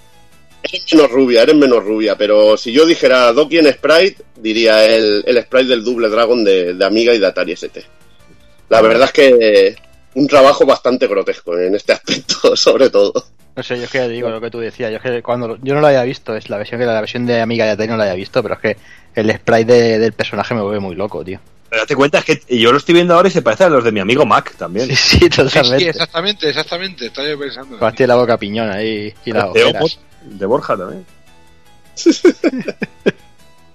Y vamos con la versión de Mega Drive, Master System, Game Gear y Atari Lynx. Eh, una de las mejores versiones gráficamente, eh, sin duda, es la de Mega Drive, realizada por Ballistic para Colate y que iba en una caja de cartón y un cartucho de una forma bastante peculiar, como lo eran el Turrican, el Universal Soldier o el Off-Road de, de Mega Drive. Bastante curiosete la forma de- del cartucho. Musicalmente no me gusta nada cómo hicieron las adaptaciones de la música y la jugabilidad tampoco es perfecta. Pero bueno, gráficamente es quizás de las de las más potentes de todas. La, vers- la versión de Master es fiel al arcade, a pesar del downgrade de 8 bits, pero bueno, tiene una cosa que, que me vuelve muy loco. Y es que, por ejemplo, los carteles de Se Busca que salen en la primera fase con el Abobo y no sé si era Roper o William, aquí, ¿por qué coño sale Rick Astley, tío? Es fuerte. La foto, tío. podéis- Aquí tengo una foto. Luego, si puedo, la, la subiré también cuando pongamos el post del, del podcast. Pero, ¿por qué coño sale Rick Astley en, lo, en el Se Busca, tío? Me vuelve muy loco esta versión, solo por eso. Simplemente. Luego tenemos la versión de Game Gear, que es obra de Virgin y es una locura. Eh, no tiene nada que ver con el arcade. Es un juego totalmente distinto y en el que incluso podemos llevar armas de, de fuego. Oye, yo, yo, sí, yo, yo viendo la imagen esta, si me dices que es un Street of Rage, también me lo creo, ¿eh? Sí, sí, es que se parece más al personaje, al Axel del Street of Rage, que, que al Billy de, de Double Dragon. Es una locura. Y además, cuando lo ves con la pistola, ya te vuelves loco del todo. Eso sí, el juego se mueve como el ojal, tío. Es muy, muy, muy, muy feo. Muy feo. Después pasaríamos a la versión de, de NES, que corrió a cargo de la, de la propia Eh, eh, eh, una, una pregunta, tío. En la versión de Atari Lynx que, te- que te cogían Ya se me ha tres, ido la olla, tío. Ya se me ha ido la olla. eh, tres muñecos en pantalla, no te cogía una mierda, macho. ¿Ves? Se me ha ido la olla. Muchas gracias. Es menos mal, Kafka, que estás al quite y... beca- eh, la no me- está para estas cosas, tío. La versión de Atari Lynx parece que esté en zooming, como si tuviera zoom de Neo Geo, pero que estuviera el zoom a tope. Los sprites gigantescos, la verdad que, que se- no se mueve de una manera muy fluida y el que no puedas ver toda la pantalla pues es un poco bajón. Tampoco jugablemente es ninguna maravilla. Oye, Evil, ¿esta versión tenía scroll o era pantallazo por pantallazo? Tenía un poco de scroll, pero es que iba muy, muy brusco, muy brusco. Pero es que esto del zoom, lo que tú dices, pasaba con muchos juegos de, de Links. Muchas veces que querían potenciar gráficos grandes y personajes enormes y se reducía mucho la. el- y, se, y ocupaban toda la pantalla y hacían que todo fuera mucho más torpe a la hora de moverse. Con- la verdad, va muy torpe, parece un scroll de Gradius de MSX en sí un poco. O sea, que no es, no es nada fino, nada fino. Y bueno, vamos, vamos con la versión de NES y Game Boy.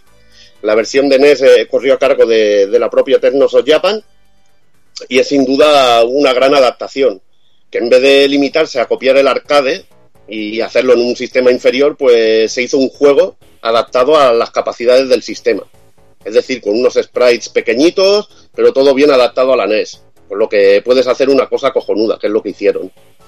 Comenzamos el juego con unos movimientos básicos que iremos desbloqueando y, con los que iremos luchando, que la verdad se hace muy aburrido al principio, pero luego iremos desbloqueando nuevos al ganar corazones, que, creo que en total hay que conseguir unos 16 para tener todo el set de movimiento de los personajes. Esto quizá mm, le quisieron dar tecnos un poquito de rollete RPG al juego, pero creo que igual le sentó mal, porque haber tenido todos los golpes al principio creo que hubiera sido más, lo hubiera hecho mucho más divertido.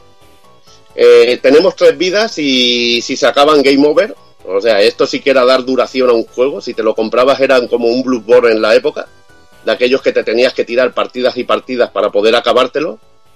Y además, bueno, decir que las fases eh, están totalmente rehechas, no tienen en sí mucho que ver con el, bueno, tienen que ver con el arcade, pero son más largas y algunas tienen muchos cambios, incluso con secciones nunca vistas como las cuevas.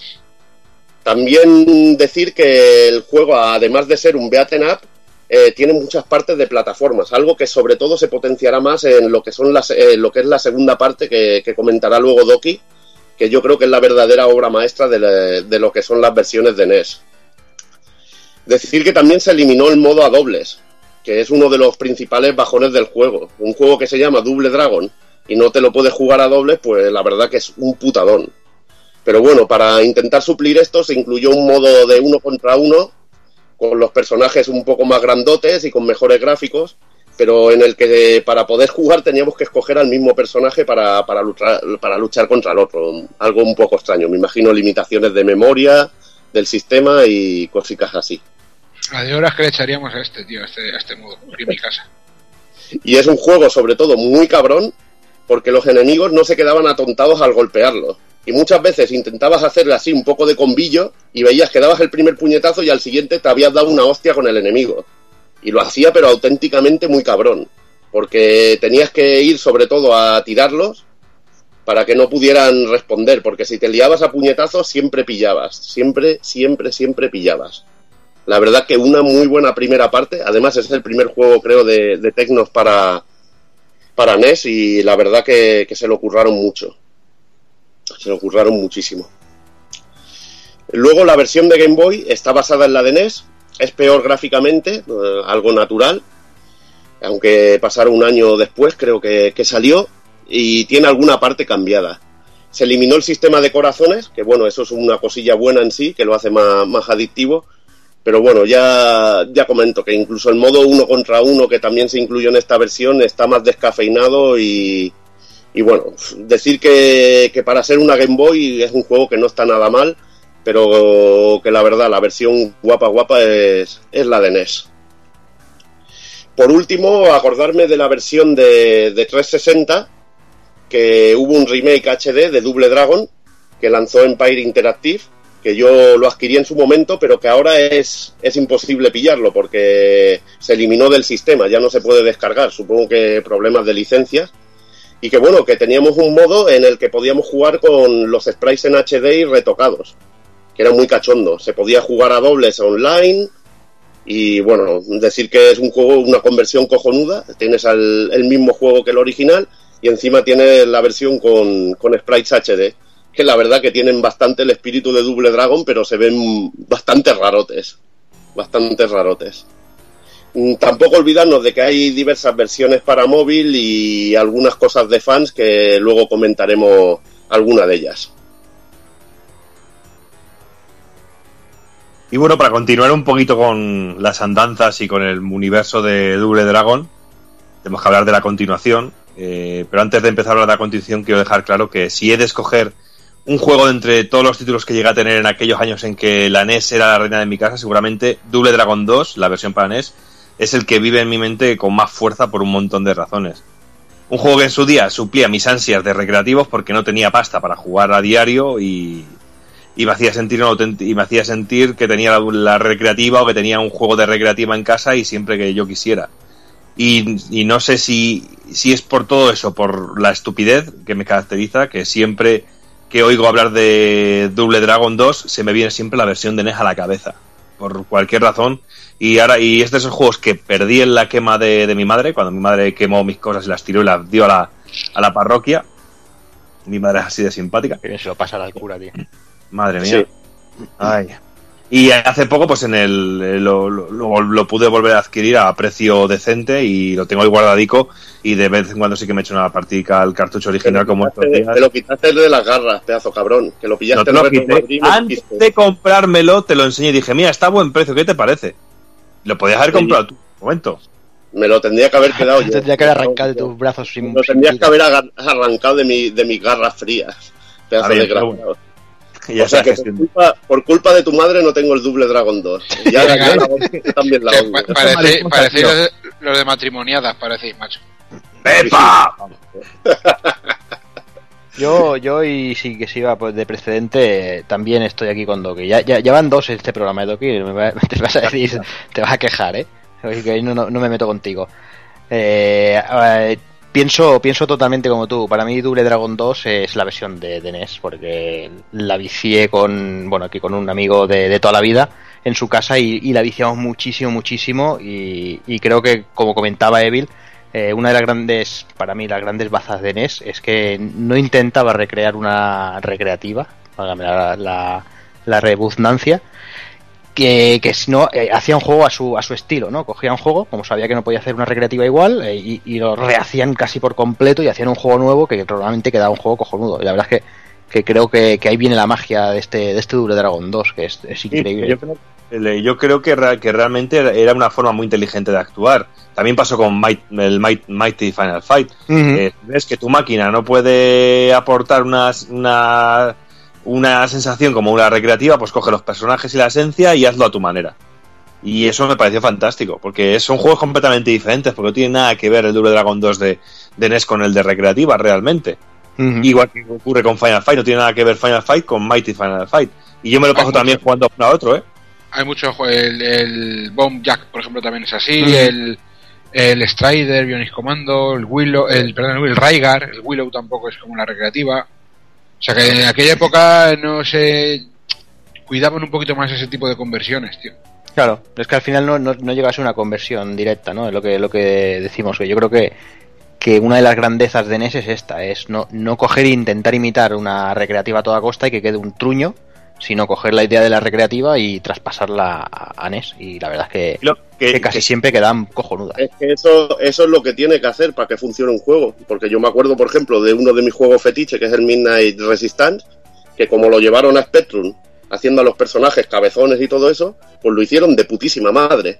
Porque eso es lo que se tiene que hacer. Cuando tú tienes una máquina inferior, pues intenta adaptarlo para que salga cojonudo. Y no intentes hacer una cosa que no vas a poder lograr. Mira, y si no, en la misma NES tienes un ejemplo de lo contrario, con el Toki. Que Toki Sí. realmente es un, es un port directo, que son las fases idénticas y enemigos a la recreativa, pero muy rebajado gráficamente y se queda algo corto el juego. Le, le falta esa, esa sustancia realmente. No sé, hay casos de, de- por todos los lados. Pero bueno, ya centrándonos en Double Dragon 2, que no- nos va el rollo este de ponernos a los cebolletas, solo nos faltan los patos y el pan. Y vamos ya con el Double Vamos a Dragon 2. mirar obras, vamos a mirar obra, Doki. Ahí no hay, solo. tío, ¿eh? Eso. Yo creo que el- y yo, estamos haciendo el, el podcast y poco a poco se van acercando las palomas y los patos, pero bueno. Y bueno, Double Dragon 2 para versión arcade, pues lanzado un añito después del primer Double Dragon. Y el juego, si antes comenzaba con una apología a los malos tratos a la mujer, aquí empieza con apología al asesinato directamente, porque el juego comienza con la muerte de Marian. A mano de le pasa el líder de- divorciarse del Willy, coño. Se divorció del puto. Willy y pasó eso. Pero es que es muy heavy ver la, la, la intro del juego que empiezas y a metrallazo limpio se la carga. Aquí que cojones te secuestras ni nada. Increíble. Eh, Esto le molaba mucho a Tecnos. Luego lo harían en, en el juego fetiche de Cero y mío, que es el Kunio Kunta Chino Banca, que hay una escena bastante similar en cierto momento. Mm. Y le mola mucho para dar, dar ese toque dramático que en esta, en esta ocasión funciona. Nada más es ver empezar eso, dice, aquí esta historia es apología de la venganza, a tope y nada más. Y bueno, pues en la versión arcade del juego notamos la diferencia, sobre todo con el primero, a la hora de los controles y la situación de los botones de acción, los cuales ahora pues responden de diferente manera porque ahora responden a las diferentes direcciones a las que estemos eh, mirando. De esta manera, si estamos de frente, al dar a un botón daremos un puñetazo y al dar al otro será una patada trasera y si nos damos la vuelta, pues los botones cambiarán de dirección. Esto en principio puede dar un poquito de confusión, eh, sobre todo al principio a la hora de jugar, pero bueno, luego se hace bastante jugable, aunque a mí personalmente no termina de convencerme mucho este estilo de juego. Se eliminan ciertas cosas que a mí me molaban mucho, como el cabezazo, pero a cambio adquirimos la patada ciclón, que también es muy rechulona, pero eso de dar un cabezazo tiene su gracia. Y el juego en general, una vez que nos hacemos a los controles, tiene un ritmo que mejora muchísimo lo visto en el primer título, como es evidente de, ya tener un año más de, de tiempo para hacer el juego, que ya venga después del primero, pues le da, le- se nota un poquito la, la fluidez sobre todo. Y como curiosidad decir que a partir de la mitad del juego no podemos ganar vidas, por lo cual, eh, por nuestra puntuación, con lo cual también le dan un plus de dificultad al juego. Gráficamente el juego pues tiene un aspecto muy parecido a la primera parte, sobre todo cuando hablamos de sprite, aunque en su, en su aspecto general todo está muchísimo más trabajado y mucho más limpio. Eh, podríamos decir con más vida que su antecesor realmente, sobre todo a la hora de los fondos. Es un juego más vivo. Eh, eh, sobre todo en sobre- y sobre todo vemos el cambio en algunos de los protagonistas principales también y así como también en Willy y sobre todo los enemigos finales, algunos realmente enormes para la época y tienen un aspecto mucho más consistente. Sí, sobre todo el- el de la segunda fase, Doki, que es como, un- como un Arnold Schwarzenegger gigante que, que da miedo, tío. Da mucho miedo. Eh, que también es curiosa la versión de, de NES, que me, dice, me hacía mucha gracia, porque a mí sí que se me, me recordaba a Schwarzenegger, aunque, es- aunque está menos definido. Pero por otro lado, aunque en líneas generales todo está mejorado en este aspecto, eh, y ciertos escenarios están algo más huecos y vacíos que en el primer Double Dragon, por ejemplo. O sea que yo creo que se queda un poco a, me- a- a medio pelo, realmente. Eh, también eh, algunas cosillas como ciertos ítems y armas han cambiado sustancialmente, porque ahora, por ejemplo, el bate es una pala, los látigos son cadenas con una bola en la punta y la dinamita se cambian por granadas de mano, entre otros cambios. Y donde notamos una mejora brutal es en el sonido del juego. Eh, en esta ocasión todos y cada uno de los personajes tienen sus propios sonidos y gritos agónicos. Especial mención al sonido de la metralleta de Willy, que, está de puta madre. Y cada etapa tiene su música propia muy bien puesta para ir definiendo muy bien cada, cada, cada momento del juego. Y todos aquellos enemigos que vimos en el primer Double Dragon, eh, perdona, Evil, No, perdón, que a mí la música del segundo me dejó un poco más, más frío porque no la veo de tanta calidad como el primero. No me, no me, no me moló tanto, sobre todo la composición, que no, no le quedó tan bien en, en el chip de sonido de- del juego. No. y luego ya comentaré algo sobre las musiquillas. A esto, sobre el nivel musical, eh, me refiero sobre todo a nivel de FX y de sonidos. Sí, No. de FX y sonido sí que está bien, pero bueno, a nivel musical mm, ya te digo que para mí no es tan bueno como el primero. Que, que el factor melancolía también hace un juego muy fuerte y el y el, el temazo de la primera parte, pues eso, es- eso es eso sí súper realmente. Y bueno, todos aquellos enemigos que vimos en el primer Double Dragon aparecen aquí, pero eso sí, eh, armados hasta los dientes con nuevos utensilios de tortura y técnicas para partirnos en dos la cara. Y como decíamos antes, pues destacable también los jefes finales de- del juego. Primero nos encontraremos con Burnov, eh, un gordaco eh, con una máscara de hierro, muy cachondo. Que tenía la, la habilidad de desaparecer, ¿no? Que era muy loco, o cuando moría desaparecía, es muy loco, tío, eso. A mí siempre me recordaba al- a uno de los enemigos de. de ¿Cómo se llama? De, del corredor, de la película Schwarzenegger, el corredor, uno que va así también con un, un mascarón Sí. muy grande. Luego la segunda fase será Bore, una especie de Schwarzenegger, como ha dicho antes Evil, con gafas de sol, a lo Terminator, muy fuerte, pero mucho más lento, y que tiene un aspecto muy guapo en, en la versión de, de NES, que va sin camiseta y que va con un pantalón militar, muy a lo depredador. En la tercera fase tendremos a Chinta y Mei, eh, que es, el es un jefe que nos ataca con unos Kali, muy rápido. Y luego la cuarta fase, pues tendremos a Willy como enemigo casi final, porque el enemigo final será un luchador siniestro y oscuro que no deja de ser nuestro propio yo, pero en su versión oscura. Pero bueno, hablemos de cosas importantes. Vamos con las versiones y vamos con la versión que antes he dicho, la versión de NES, que es la que más me gusta. Y solo decir que ya la portada del juego es increíble. Y esta ¿Sabes? portada, además, esta portada sale en muchas de las versiones. Es un- una ilustración impresionante. Sí, que es una versión de la, de la ilustración que tiene la versión de PC y estos, pero con un filtro diferente, todo mucho más oscuro, mucho más. eh, mucho, como mucho más violento y mucho más, mucho más maduro y muy más adulto. Es genial, es genial, es que me gusta tanto que incluso recuerdo que en su día eh, tenía todos los juegos guardados así de lado, que se veía solo el lomo de los juegos, y este juego era de los que tenía siempre de frente porque me encantaba la, la portada, incluso de Clio llegaba hasta la calcaba y me la dibujaba, bueno, porque me, me Pensaba que gustaba ibas a decir que de Grito había llegado a masturbar. Eso te iba a decir yo también, tío. Hombre, hasta este- en aquel momento no llegaba, ahora mismo sí lo haría, ¿eh? realmente, sí no me importaría. De todos modos, para ser una cover de un, de un juego de Nintendo es un poquito, no sé, es un poquito transgresora, ¿eh? Sí. Sale chichota, salen putas con látigos, salen tíos repartiendo hostias con armas. Faltan ninjas y explosiones, tío. Porque helicóptero ya tiene. Y es que este juego, pues, como he dicho al principio, es una versión brutal que cambia completamente la experiencia de juego de la versión original del juego arcade, sumando a esta ciertos elementos que hacen del juego de NES algo único realmente.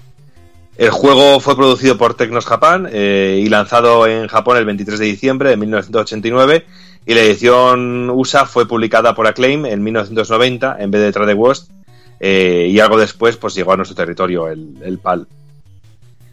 Y si la primera entrega de Double Dragon para NES se llevó muchísimos palos por la falta de, de un modo a dos jugadores, algo imperdonable como decíamos antes, eh, este balapalo sirvió para que la gente de Tecnos eh, se pusiera las pilas e implementar un modo dos players para esta secuela de NES. Una idea redonda y que, como bien ha dicho antes Jordi, que disfrutable al máximo y que le daba al juego una dimensión completamente diferente, eh, eh, cojonuda y, y que hacía que pudieras disfrutar el doble del juego y por esto mismo fue elogiada por la crítica del momento y yo lo loco, tanto jugando yo solo como jugando con amigos, como jugando con, con, con mi padre, como, no sé, este juego es que es una auténtica locura.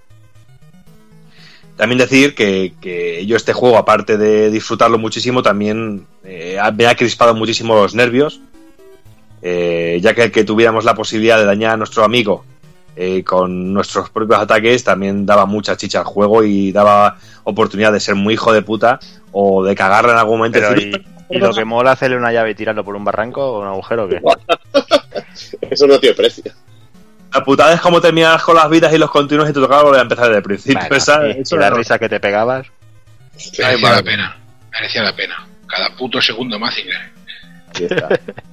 Y bueno, y teniendo de esta manera, ya con este modo dos jugadores, pues llegamos a tener hasta tres modos de juego. Teníamos el un para jugar solos, para jugar a dobles, el dos player A, que es el juego cooperativo, pero sin poder hacer daño al compañero, o lo que tenía de realmente chicha y gracia, que era el dos players B, que era juego cooperativo, pero, pero nuestros ataques hacían daño a nuestro compañero. Y aunque sea una putada, también te da para unas risas. Incluso a día de hoy, jugando a dobles, te da para mucho, para mucho cachondeo. Y a esto debemos de añadir, añadir tres niveles de dificultad y que la versión que salió de Japón eh, determinaría sobre todo la duración del juego, ya que la misión final solo se desbloquea con el modo de dificultad más alto. Esto en la versión japonesa no ocurre. Con cualquier mm, eh, nivel de dificultad podemos llegar al nivel oculto del juego. Eh, se tiene que dejar bien claro que el juego es un port eh, de la versión de arcade, pero no un port en sí mismo, sino que cogía la base de lo visto en la recreativa y lo daba una vuelta de tuerca adaptando el juego a las limitaciones de la NES, eh, apoyándose en los puntos fuertes de la consola para ofrecer un producto nuevo y diferente, así como exclusivo realmente, como hemos comentado antes de Final Fight y de un montón de juegos que, que, daban a la consola un catálogo increíble y sobre todo el tener la posibilidad de tener juegos diferentes. Esto no solo ocurría en Nintendo, por ejemplo también en Master System, la versión que hay de Shadow Warrior eh, también es muy guapa la versión de, de Master System, que es una versión completamente diferente de arcade. No sé si la de Master System o la de Mega Drive. Evil, tú mejor lo conoces mejor esto. El Ninja Gaiden, bueno, de Mega Drive no llegó a salir, que se quedó en promo. Bueno, que Shadow se quedó en Warrior. ¿Qué pasa? ¿Que no, no viniste a Retrobarna o qué? Sí, sí, sí. Era Shadow Warrior, era, era Shadow Warrior que yo decía. Esto es para mí, para mi padre. Bueno, luego también decir que durante el juego, entre los niveles, tenemos eh, secuencias de, de vídeo que nos van ampliando un poquito la historia, eh, en un total de nueve escenarios en forma de misiones, en contra de los cuatro niveles que tenía la recreativa.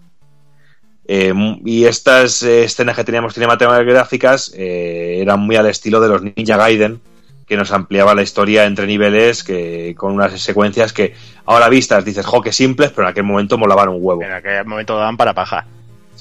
Era- era El increíble. Tecmo Theater era para paja, vamos, totalmente. De todos modos, es que nosotros somos de muy paja fácil, pero sí daba para. sí, pero bueno, cualquier excusa buena, ya sabes. Haber excusa buena. Eh, y bueno, decir que aquí el juego pues tiene un final menos duro que el original, ya que Marian es resucitada tras derrotar al, nuevo enemigo final. O sea que el asesinato, oye, pues queda ahí un poquito más oculto. El juego gráficamente mejora muchísimo, pero muchísimo lo visto en el primer Double Dragon de NES, eh, teniendo unos sprites de personajes que ya son icónicos y súper reconocibles, que a mí personalmente me encantan, con su tupé y todo. Eh, me encanta, es que es un diseño que me encanta, porque son así pequeñitos, con los puños redonditos en la cara, pero me encantan, porque me parecen súper reconocibles. Y sigo diciendo lo mismo, cuando pienso en Double Dragon se me vienen estos sprites también a la cabeza, pero Ah, yo muy- es que personalmente prefiero los sprays de NES a los de, a los de recreativa. No sé por qué, me pasa lo mismo que a ti, tío. Los veo tan así, tan ganas de abrazarlos y de llevártelos a. ¡Ay, ay! ¡Los peluchetes! ¡Ay, qué buenos! mucho mejor que los de la primera versión, que intentaban adaptar un poquito realmente lo de recreativa, que era, eran un poco más peotes. Y mejor que los de Amiga. Mejor que Sí, los de Amiga. los de Amiga lo único que te dan ganas es de tirarlos por un barranco, tío. O sea, que- Luego el diseño de niveles es simplemente brillante. eh, calles, espacios abiertos de campo, palacios, algunos de ellos repletos de trampas, que esto le dan un, un toque muy especial al juego, eh, multiplicando las plataformas de las que antes nos hablaba Evil en la versión de NES. Trampas, cintas transportadoras, plataform- plataformas móviles. Estos dos últimos nos harán odiar el juego en más de una ocasión. Sobre todo un nivel, creo que es en el del palacio, que teníamos que ir saltando unas plataformas que iban apareciendo y desapareciendo y que si caías, caías a los pinchos, y era muerte directa, y, y lo mismo, mueres unas cuantas veces, vuelves a empezar desde el principio el juego. Y era una auténtica putada, sobre todo con la FX de las, eh, las plataformas desapareciendo, con el... Pues es que era una, auténtica, una auténtica pasada. Eh, y es que este componente de plataformas, eh, en mitad de un nivel, es tan terrible, terrible como divertido, porque recuerdo, como hemos dicho, eh, lanza el mando de NES contra, contra la pared un par de veces. Y esta mezcla de peleas con algún momento de habilidad le da al juego una frescura y diversión que, que, que- lo hacen único realmente. Y musicalmente el juego, pues, ¿qué, qué puedo decir? Es increíble. Tiene unas tonadillas geniales y que son inolvidables, al igual que el sonido de ciertos golpes como el rodillazo, eh, que hacen que te hacían gritar ¡Toma! Sobre todo porque era muy difícil de hacer. Y a mí, a mí me salía muy, muy, muy, muy, muy de vez en cuando, pero es que encima sonaba como un... Y a mí me encantaba, me volvía loco eso. No sé, estoy aquí, eh, poco a poco me voy metiendo la mano en el pantalón y me la estoy restregando directamente, es que no puedo evitarlo. Pero te digo lo mismo, no te hace falta hablar de doble de la compa, eso, tío. A ver. Necesitas terapia. Algo, sí, es que estoy muy enfermo, tío. No sé, no sé. Terminaré cogiendo una ballesta o algo. Y es que algunos de los temas son adaptaciones de la versión de arcade, eh, pero como es evidente, no alcanzaban el nivel original. Y aunque las músicas en su, mayor, en su mayoría son algo tranquilas, más de lo que me gustaría para algunos de los, para algunos de los niveles, tiene temas memorables y que me vuelven completamente loco, como el tema de Into the Turf, de la primera misión que, que quizás sea que- porque la he tenido que repetir tantas veces por mi torpeza con el juego, la tengo clavada en la cabeza. Pero, pero brutal. También nos encontramos en el juego con algunos final boss del original, eh, pero con un aspecto algo cambiado y adaptados a nuestra NES. Y los enemigos, como hemos dicho antes, del Schwarzenegger a lo, a, a- lo, a lo depredador con el pantalón al, con el pantalón militar y sin camiseta y los enemigos ahora son mucho más inteligentes que antes, llegando incluso a perseguirnos eh, saltando de plataforma en plataforma. Es decir, eh, eso de evitar enemigos saltando de una plataforma a otra como ocurría el primero de NES, nanay de la China. Eh, ahora hay algunos personajes que nos van persiguiendo y como te persigan en unas cintas transportadoras sabes que casi es casi la muerte directa. Y como curiosidad decir que ahora los abobo tienen rastas. No sé, y me ha parecido curioso eso también. Es verdad que quedan un poco raros porque parecen abobos jamaicanos o algo de eso, solo le faltan los porros. Ah, esos son pelucas que compraron por ahí. Pero sí, como los de la vida de Brian, las barbas. Y hablando de ítems, es curioso como los cuchillos ahora rebotan en las paredes en vez de desaparecer. Y aunque quitan poca vida, mucha menos que antes, da para momentos de cachondeo geniales. De tirar un, cuchillo y que rebote y cogerlo otra vez y que vuelva a rebotar. No sé, a mí me daba algunos momentos de cachondeo con algún amigo que, que nos hemos estado partiendo la caja toda, toda una tarde. También ahora las barras de metal eh, rebotan, eh, pero a diferencia de los cuchillos, estas quitarán una buena cantidad de vida. Es un ítem muy recomendable. Y hacen acto de presencia otro ítem nuevo que son las bombas incendiarias, que crean un muro de fuego tras unos segundos de ser lanzadas. Es un ítem muy útil, sobre todo contra algún final boss, si llegas a dominar su timing. Eh, porque si no pueden complicarse mucho las cosas, porque realmente es un arma muy, muy lenta. Pero a la hora de liarnos a mamporros y controlar el juego es cuando nos damos cuenta de que el juego es una auténtica delicia. Un control mucho más depurado que el anterior y en donde se ha mejorado muchísimo todo el estilo aéreo de los hermanos. Eh, tenemos patada voladora, tenemos rodillazo, tenemos patada ciclón. No sé, una, una auténtica pasada. Sobre todo hacer especial mención al rodillazo que casi nunca me salía. Y recuerdo de hacerme daño a la yema de los dedos con el- la cruceta de NES. Eh, pero era una auténtica pasada cuando te salía. Y la patada ciclón era súper rechulona. ¿Qué quieres que te diga? Quedaba de puta madre. Y bueno, tenemos a- también agarres al pelo. Y tenemos también los ganchos, que dabas también un gancho. Y una lástima que se pierde el golpe de codo, como, como, he, dicho como he dicho anteriormente. Y ya hablando un poquito de, de versiones, dejando de lado la de NES, que no puedo ser objetivo, porque la NES me vuelve loco, tenemos este Double, Dragon 2 para Game Boy, que, que es curioso porque no deja de ser nada más y nada menos que un lavado de cara de un Kunio Kun, realmente.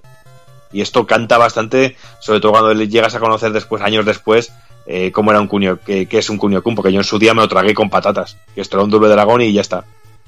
Sí, ya lo, lo extraño es que no había botón de salto, o sea, que, que no saltaban los personajes. Decía, joder, qué raro. Sí. Eh, y como comentaba, pero es que es poner el juego y darse cuenta uno mismo de que no, de que no estamos ante un Double Dragon. Pero sobre todo, como digo, ahora mismo, a día de hoy, que ya conocemos los juegos, tenemos acceso a todo realmente, pero en aquel momento te lo tragabas, pero en aquel momento, pero ahora mismo te das cuenta de que no es un Double Dragon. Y aunque los sprites de los enemigos fueron rediseñados, siguen sin encajar del todo en el universo Double Dragon realmente. Como ha dicho Evil, no tenemos salto, tenemos un botón de patada, tenemos otro de puñetazo, y si damos a los dos botones al mismo tiempo, lanzamos un gancho en salto. Pero no podemos saltar únicamente, o para combinarlo con una patada. Y esto realmente se hace extraño en el juego, muy extraño. Gráficamente el juego nos pone un estilo de personajes muy similar al primer Double Dragon de Game Boy. Eso sí, metieron escenas entre niveles e incluso un pequeño mapa para ver nuestro progreso. Así como pintadas las, la- en las paredes, ventanas rotas y demás cosillas para intentar darle un poquito más de aspecto urbano. Eh, musicalmente el juego me gusta más el trabajo que se dio al primer Double Dragon de Game Boy, aunque tampoco está mal de, aunque tampoco está mal todo, pero bueno, es una versión curiosa sobre todo para jugarla y tener un emulador y luego ponerse también el, el cuño para pegarle un repaso y ver de- realmente las diferencias, pero que aquí nos encontramos algún enemigo final como un Jason con una sierra mecánica. ¿Sabes? Que es que es, es, un poco un poco extraño. Luego tenemos la versión de Mega Drive en 1991, eh, de la mano de Pulpsoft, los cuales recibieron críticas terribles acompañadas de malas ventas. El juego terminó quedándose en tierras niponas sin llegar a Estados Unidos ni Europa. Y esto, hace que el juego sea una de esas compras raras y lamibles que todo, para todo coleccionista de la, saga. Es un juego, que gráficamente es un, en un primer vistazo nos puede parecer llamativo incluso muy similar al arcade, pero que una vez que lo ponemos, que le ponemos las manos encima y dedicamos un ratillo, nos damos cuenta de que sus fondos están muy vacíos, que los sprites les falta algo, eh, dejando el juego un poquito, un poquito cojo o falto de vida, como diría yo. Y encima el juego a dos players se ralentiza de forma bárbara. Es un, no sé, algo extraño. Es un poquito extraño. Bueno, yo voy a hablar de este juego porque este juego me lo vendió la portada, esa maravillosa portada de la que hablábamos antes, me lo vendió en su momento. Y bueno, a ver, decir que, que tiene muchos fallos, sobre todo el de la ralentizada es terrible, que va todo el juego como más lento, pero es un juego que es muy fiel al arcade, porque tiene todos los elementos que podíamos encontrar en el arcade, con los gráficos bajados en sí, con los sprites más pequeños, pero estaba todo tal cual.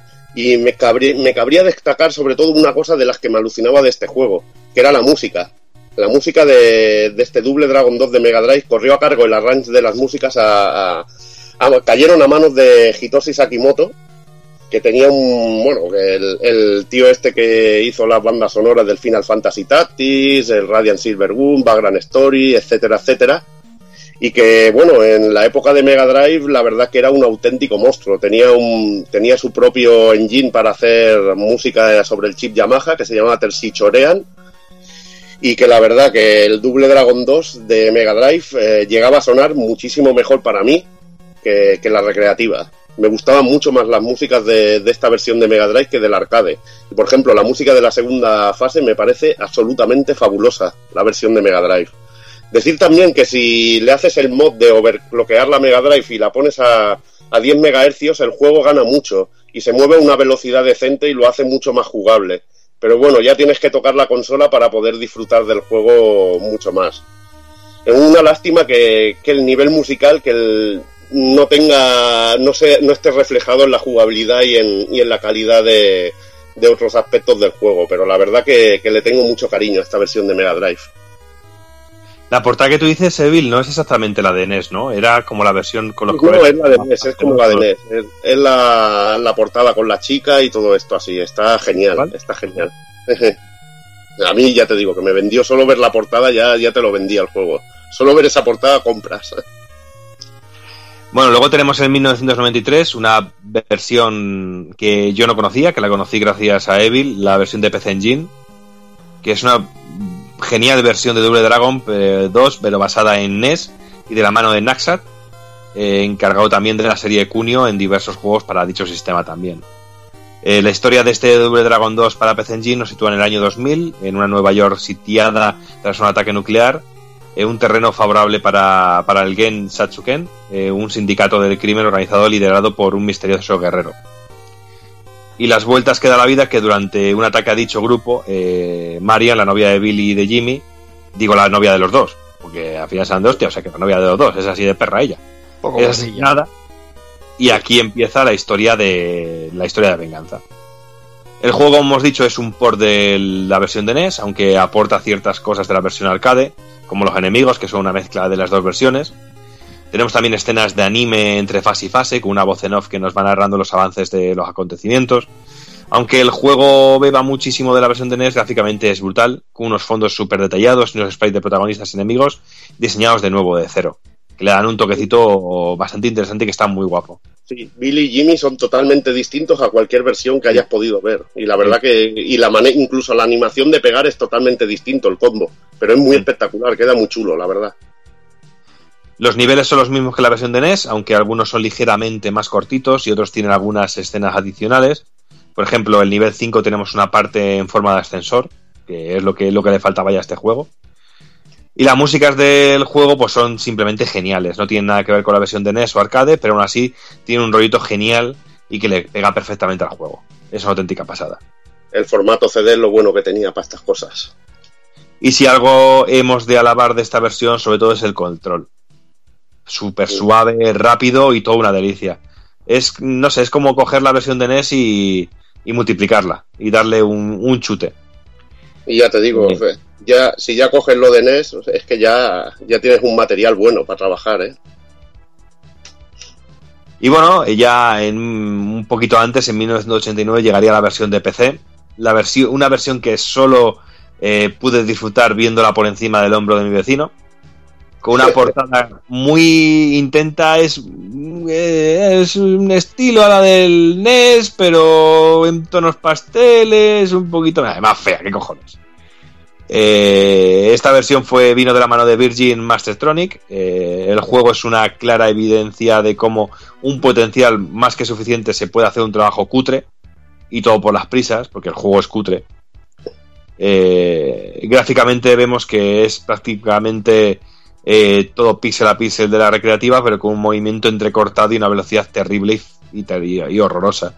Y el sonido, pues ni mejor ni hablamos aparece en todos los escenarios y, enemigos, pero realmente es, es, una versión horrorosa. Yo creo que es de las que más detesto de todas.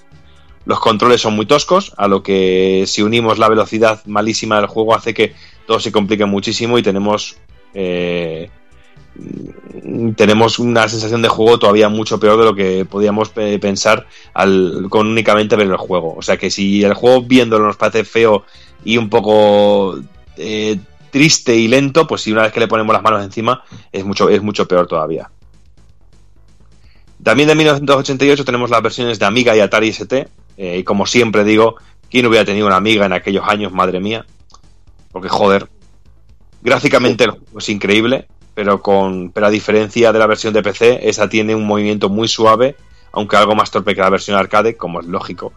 Aunque musicalmente es muy flojo el juego. Realmente donde peca la versión de, de Amiga y de Atari ST un por genial en Amiga y muy parecido en Atari ST, aunque este está un poco por debajo de la versión de Amiga, como es lógico. Pero ya digo, una versión... ¿eh? Que simplemente lo tenía muy fácil, tío. Solo había que cambiar el sprite del Billy, tío. Es que había que cambiarlo sí o sí. Y entonces ya era un epic win, pero directo, tío. Mm. Luego en 1989 llegaría la versión de Amstrad. Eh, y viendo las capacidades tan limitadas del Amstrad, en comparación con el Amiga o el PC, este pequeño ordenador esconde una versión más que interesante de Dragon 2. Con unos gráficos muy vistosos que siguen la línea de que marca la versión arcade, pero con unas con, lógicas limitaciones. Que no se engañe que mejor lo veis y veis que son como bloques de píxeles extraños, pero luego a la hora de jugarlo eh, sorprende. Es muy, muy fluido, eh, muy divertido y se deja llevar y es una sensación Double Dragon total. O sea que pegarle una oportunidad porque, sobre todo, viniendo de un Astra, eh, es increíble que pudieran sacar este juego hacia adelante. Eh, y todo se tiene que decir, eh, la de esta versión de Dragon Astra está realmente bien, eh, como hemos dicho, para el, el sistema que es, porque sobre todo tenemos todo, en la- tenemos tanto las puntuaciones, personajes en pantalla, un montón de, enemigos al mismo tiempo, tenemos do- dos personajes, por la opción de jugar a dos a dobles, no sé, increíble. También de 1989 tenemos la versión de Commodore 64. El juego tiene un aspecto gráfico muy pobre, eh, los personajes enemigos son, aquí sí que son bloques de píxeles, aunque sí que podemos distinguirles, eh, pero aún así es un trabajo mm, creo que, siendo sinceros, un poquito triste para lo que podía dar de sí un Commodore 64. Y musicalmente lo que me parece que es imperdonable que tenga un sonido tan cutre y más viendo el potencial que tenía el, el chip SID. Que, que no entiendo cómo no se le pudo sacar más partido a, este, a esta versión para Commodore 64. Y seguramente de las versiones que menos me gusten. Eh, aunque he de confesar que el Commodore 64 y yo jamás hemos hecho muy buenas migas. Y bueno, de 1989 viene eh, la versión con la cual me trole- trolearán, que es la versión de Spectrum. Y ya, amigo, con la iglesia hemos topado. Eh, porque si en su día el Double Dragon 2, el Double Dragon de Spectrum fue decepcionante, eh, como hemos dicho, jamás pasó de, usar el potencial de los de 48K. En esta ocasión sí que teníamos eh, la posibilidad de cargar la cinta tanto en 48 como en 128K. Y había muchísima diferencia, es que era brutal. Un juego que si bien gráficamente es muy pobre, quizá, y no, no y sin quizá, es mucho más pobre que lo que gráficamente que lo que podíamos ver en, en el Double Dragon 1. Porque aquí directamente los sprites son completamente diferentes. Y es monocromo, porque realmente toda la pantalla es en blanco y negro. Pero decir que a nivel de control era muy suave eh, y, mu- y muy jugable. Y daba una sensación de juego total. Muy al, estilo que nos podía ocurrir, con Target Renegade, por, eh, eh, por ejemplo, también que era muy, que era muy, muy parecido a nivel de controles, a nivel de sensaciones. Y el que me diga ahora ya, pero es que gráficamente es más bonito el primer Double Dragon, sí, también te digo que el Final Fight era muy bonito en pantallazos y luego le ponías las manos encima y te daban ganas de vomitar. Eh, Y a veces hay a veces hay que sacrificar algo y, y mejor sacrificar lo visual por la jugabilidad. La jugabilidad debe ser siempre más importante, pero directamente. Sí. Y creo, Evil, que querías decir alguna cosilla, ¿no? Ahora, de, de esto. Bueno, sí, porque se te olvida una versión. Y es que, bueno, tú como no, como no eres mucho de Xbox 360, sé que no, No. no visitas mucho la tienda y eso, salió una versión coreana para el Xbox Live de Double Dragon 2, estilo poligonal, un poquito así a lo Dynamite de Dynamite Deca, que sería el 10 Hard Arcade, eh, que realmente es, es que la palabra es lamentable y funesta y que sería un juego digno del Museo de Juegos de Cera de Kafka. A Kafka, a Kafka es que le, le haría las delicias este juego. Es un resto infernal que no recomiendo a nadie. No, no tiene puta idea tampoco, pero bueno saberlo, maricón. Bueno saberlo. Lo que pasa es que no está en formato físico. Yo sé que tú necesitas adorar, limpiarte el culo con ellos y, y el que no esté en formato físico pues no, no, no te dará. Pero es que el agujerito ese que tienen los CDs tan acogedor. Tan... Sí, sí, sí. Por eso, por eso te digo que... Pues yo, esta, yo esta versión no la conocía. No, pues la verdad que si lo queréis ver para o, o si lo proba- llegáis a probar en la demo, no sé si estará ya o lo habrán retirado. Es, es un juego bastante lamentable, Uf, pobrísimo, pobrísimo, tanto a nivel técnico como sobre todo la jugabilidad que, que es, pero A mí ya me lo has vendido. A mí me lo has vendido. A ti te lo vendió, ¿verdad? Es mierda de la buena para ti, ya te digo. Sí, tío. Y hablando, y hablando de mierda de la buena, vamos con Double Dragon. que también es mierda de la buena. La verdad que, que tercera entrega de la saga para arcades, que data del año 1990. No fue, eh, no fue desarrollada por, por Tecnos Japan directamente, eh, que en aquel momento estaba ocupada con The Combat Tribes y WWF Superstars. Y bueno, se encargaron el, juego a una compañía llamada EAS Technology y estuvo como director Yoshihisa Kishimoto. Algo que pongo en duda porque por la calidad con la que salió el juego que, dejó bastante que desear. Pero bueno, vamos a la historia que nos pone en la piel de, los hermanos Lee de nuevo, que tras Double Dragon 2 y, y un viaje de dos años para cultivarse en las artes marciales, conocen a una divina llamada Iruko, que les explica que si quieren conocer a un gran luchador para retarlo, deben conseguir las tres piedras Rosetta y viajar a Egipto. Vamos a ver a Mohamed, no te jode, es que no te creas que la paridad. Aquí el, el guionista debe ser el mismo que el del Renegade 3, porque madre mía. Sí, Madre pero igual mía. el, Rene- el Renegade 3 seguramente era mucho más jugable que No, esto. no, no. Uy, uy, uy. Uy, No, Tenéis que, ro- probaba, tenéis que robar dos camellos, hablar con Mohamed. Renegade 3, Evil, si no lo has visto, en cuanto veas el salto, se te van a quitar las- te, te va, te vas a arrepentir de esas palabras que has Un dicho. salto, salto juego de lucha del puño de la estrella al norte, ¿no? Me imagino algo No, así. no, uy, uy, peor, peor. No, Peor, joder. no, ese es inexplicable, tienes que verlo. Joder, después del taller Renegade y que lo firme Imagine es muy raro, esas cosas son muy malas. Muy Es un pedazo de truñal, ya te lo digo. El juego permite partidas para tres jugadores simultáneos, donde aparece aparecería lo que sería un tercer Double Dragon, al que llaman Sony, que es igual que los hermanos Lee, pero en color amarillo. Esto ya en vez de Double Dragon parece ya lo- los putos Power Rangers, macho. Triple Dragon. Nos falta, bueno, el azul, nos falta el verde para tener las fichas del parchís, macho. Ya esto no, esto no va muy bien. Y el verde que Eh, se llamaría Xbox. Como este es Sony y el otro es Xbox. Miedo da. Joder, tú. tío. Seguimos con nivelazo en el humor. Es que me lo dejáis, me lo dejáis vendido, cabrones. Juego. Aparte de, bueno, de los tres jugadores, decir que tiene un sistema de tienda en el que compramos las cosas con dinero real. Una, un auténtico saqueador de bolsillos. Y en el que, por ejemplo, si queríamos comprar armas, eh, nuevos personajes para controlar eh, o incluso comprar energía y movimientos, teníamos que pagarlo con monedas.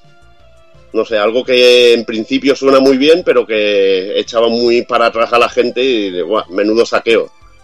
Menudo saqueo que se montaron los amigos de, de Japan por aquí. Eh, decir que los movimientos no son tan variados y vistosos como en las anteriores entregas y que se pueden hacer movimientos especiales si juntamos a nuestros dos personajes. La verdad es que yo no, no había, no había visto la recreativa y me acuerdo que la pusimos Jordi y yo para echar unas partiditas y sobre todo cuando vimos cómo se daba la vuelta al personaje, Uf, eh, uf.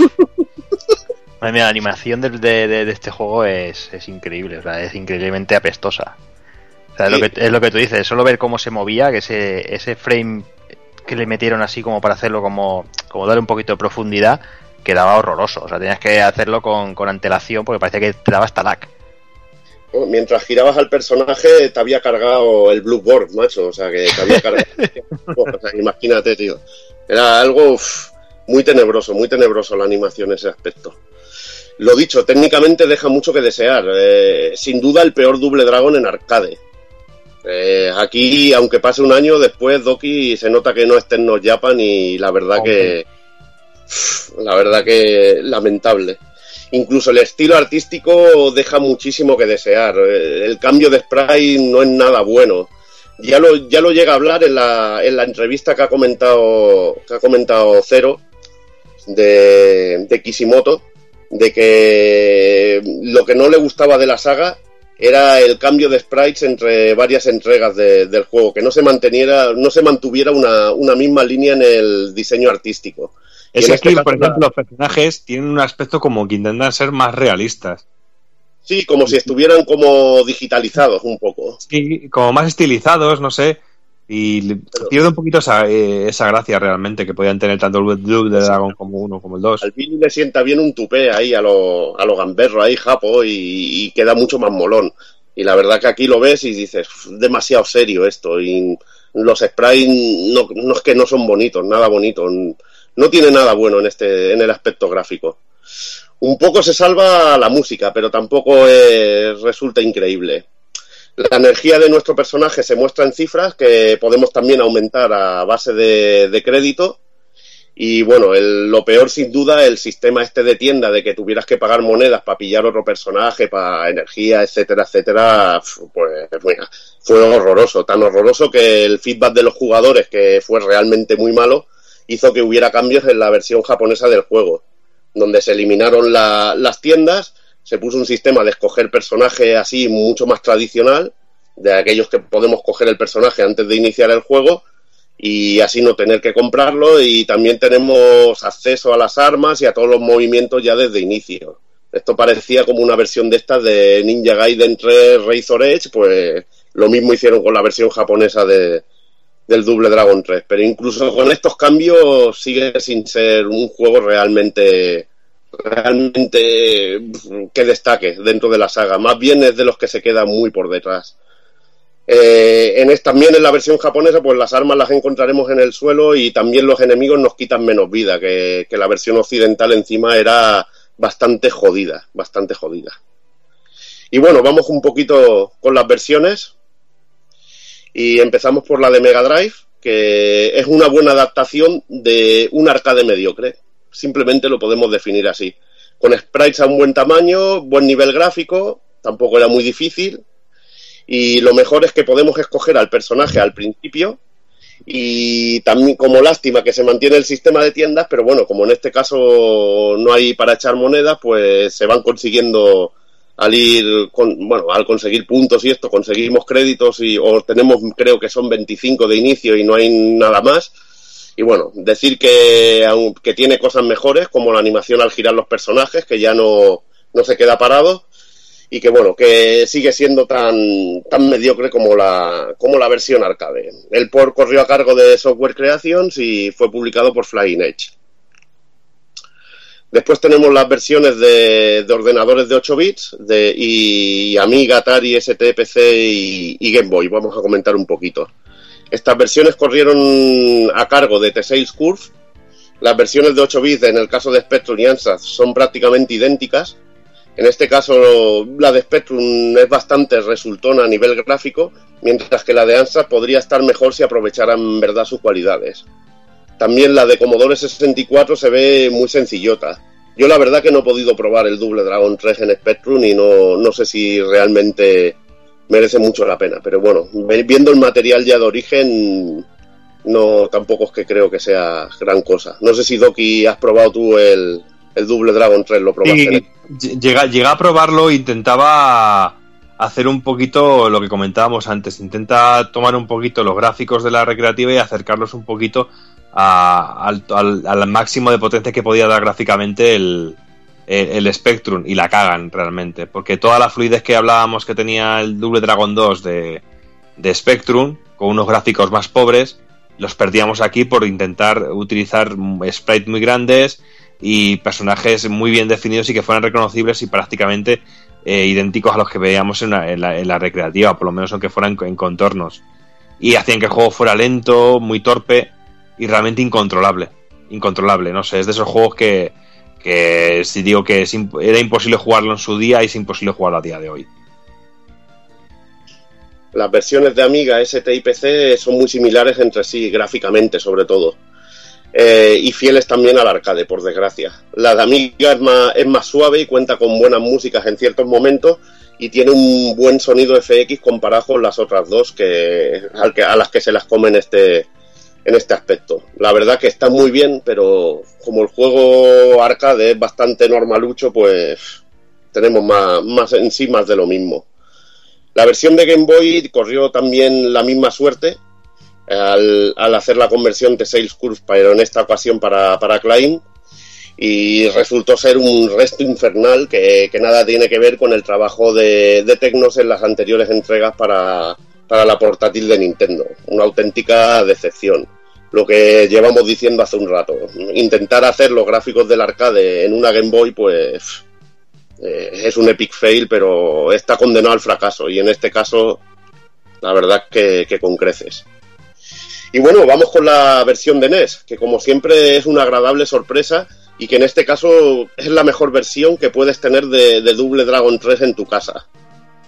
Eh, ¿Qué hacer siempre eterno? Pues hacernos su versión especial y encima, al no estar basado en el arcade, simplemente en, lo que sería la historia, pues tenemos un buen juego. Double Dragon 3 adopta la historia de, la recreativa, que es lo único bueno que, en sí un poco tenía al tener un poquillo de rollete con lo de las piedras roseta y todo esto. Y bueno, nos ponen el, en el rollete de ir por distintos países del mundo buscando las piedras. Al contrario que el arcade, el diseño de niveles y enemigos, y sobre todo los enemigos, lo hace mucho más variado y divertido. El juego tiene una dificultad infernal. Recuerdo un vídeo de. Es, es terrible. Es terrible. Bueno, es que iba a comentarlo ahora, que recuerdo un vídeo de, Angry Video Game Nerd en que se raya con este juego, pero a un nivel que llega a decir, llega a decir la frase, solo un dios del Double Dragon se puede pasar esta mierda. O sea que llega a ser bastante infernal. Eh, solo tenemos una vida y jugarlo encima solo lo hace muchísimo más infernal. A dobles eh, podemos usar golpes especiales en equipo y la aventura se hace mucho más fácil. Decir que acercarte a los enemigos en este juego cara a cara para pegarles es un auténtico suicidio. Tienes que ir usando la patada ciclón todo el rato, irte acercando en diagonal hacia ellos, irles puteando un poco porque es que te hacen polvo. Y lo, que si miras cómo se ha puesto Doki, es que este es un puto juego, pero infernal, infernal. Decir que en ciertos momentos llegaremos a algunos momentos, alguna fase en que nos darán un personaje extra que, viene a equivaler como, como una vida más. Estos tienen su, su propio set de movimientos y es muy de agradecer, de agradecer estas cosas en un juego tan, tan chunguete. Eh, lo más novedoso del, del juego es el sistema de armas, que cada personaje tiene su arma especial que solo puede usar unas determinadas, de veces, eh, unas determinadas veces por nivel. Billy y Jimmy tienen unos nunchakus que quitan un cojón, Chino una garra de hierro que quita un cojón, que es el chinete este gordete, y Ranzo el, el ninja lleva 20 shurikens, que la verdad es como los cuchillos que decía Doki en el Double Dragon 2, pues estos están para divertirte, porque no es que quiten mucha vida. Técnicamente, pues es un gran juego. Eh, decir que a doble sufre un poco de flickering, que sería desaparición de sprites, pero bueno, eso es algo normal con las limitaciones de- del sistema. La música no es tan magna como la de las anteriores entregas, pero cumple su cometido.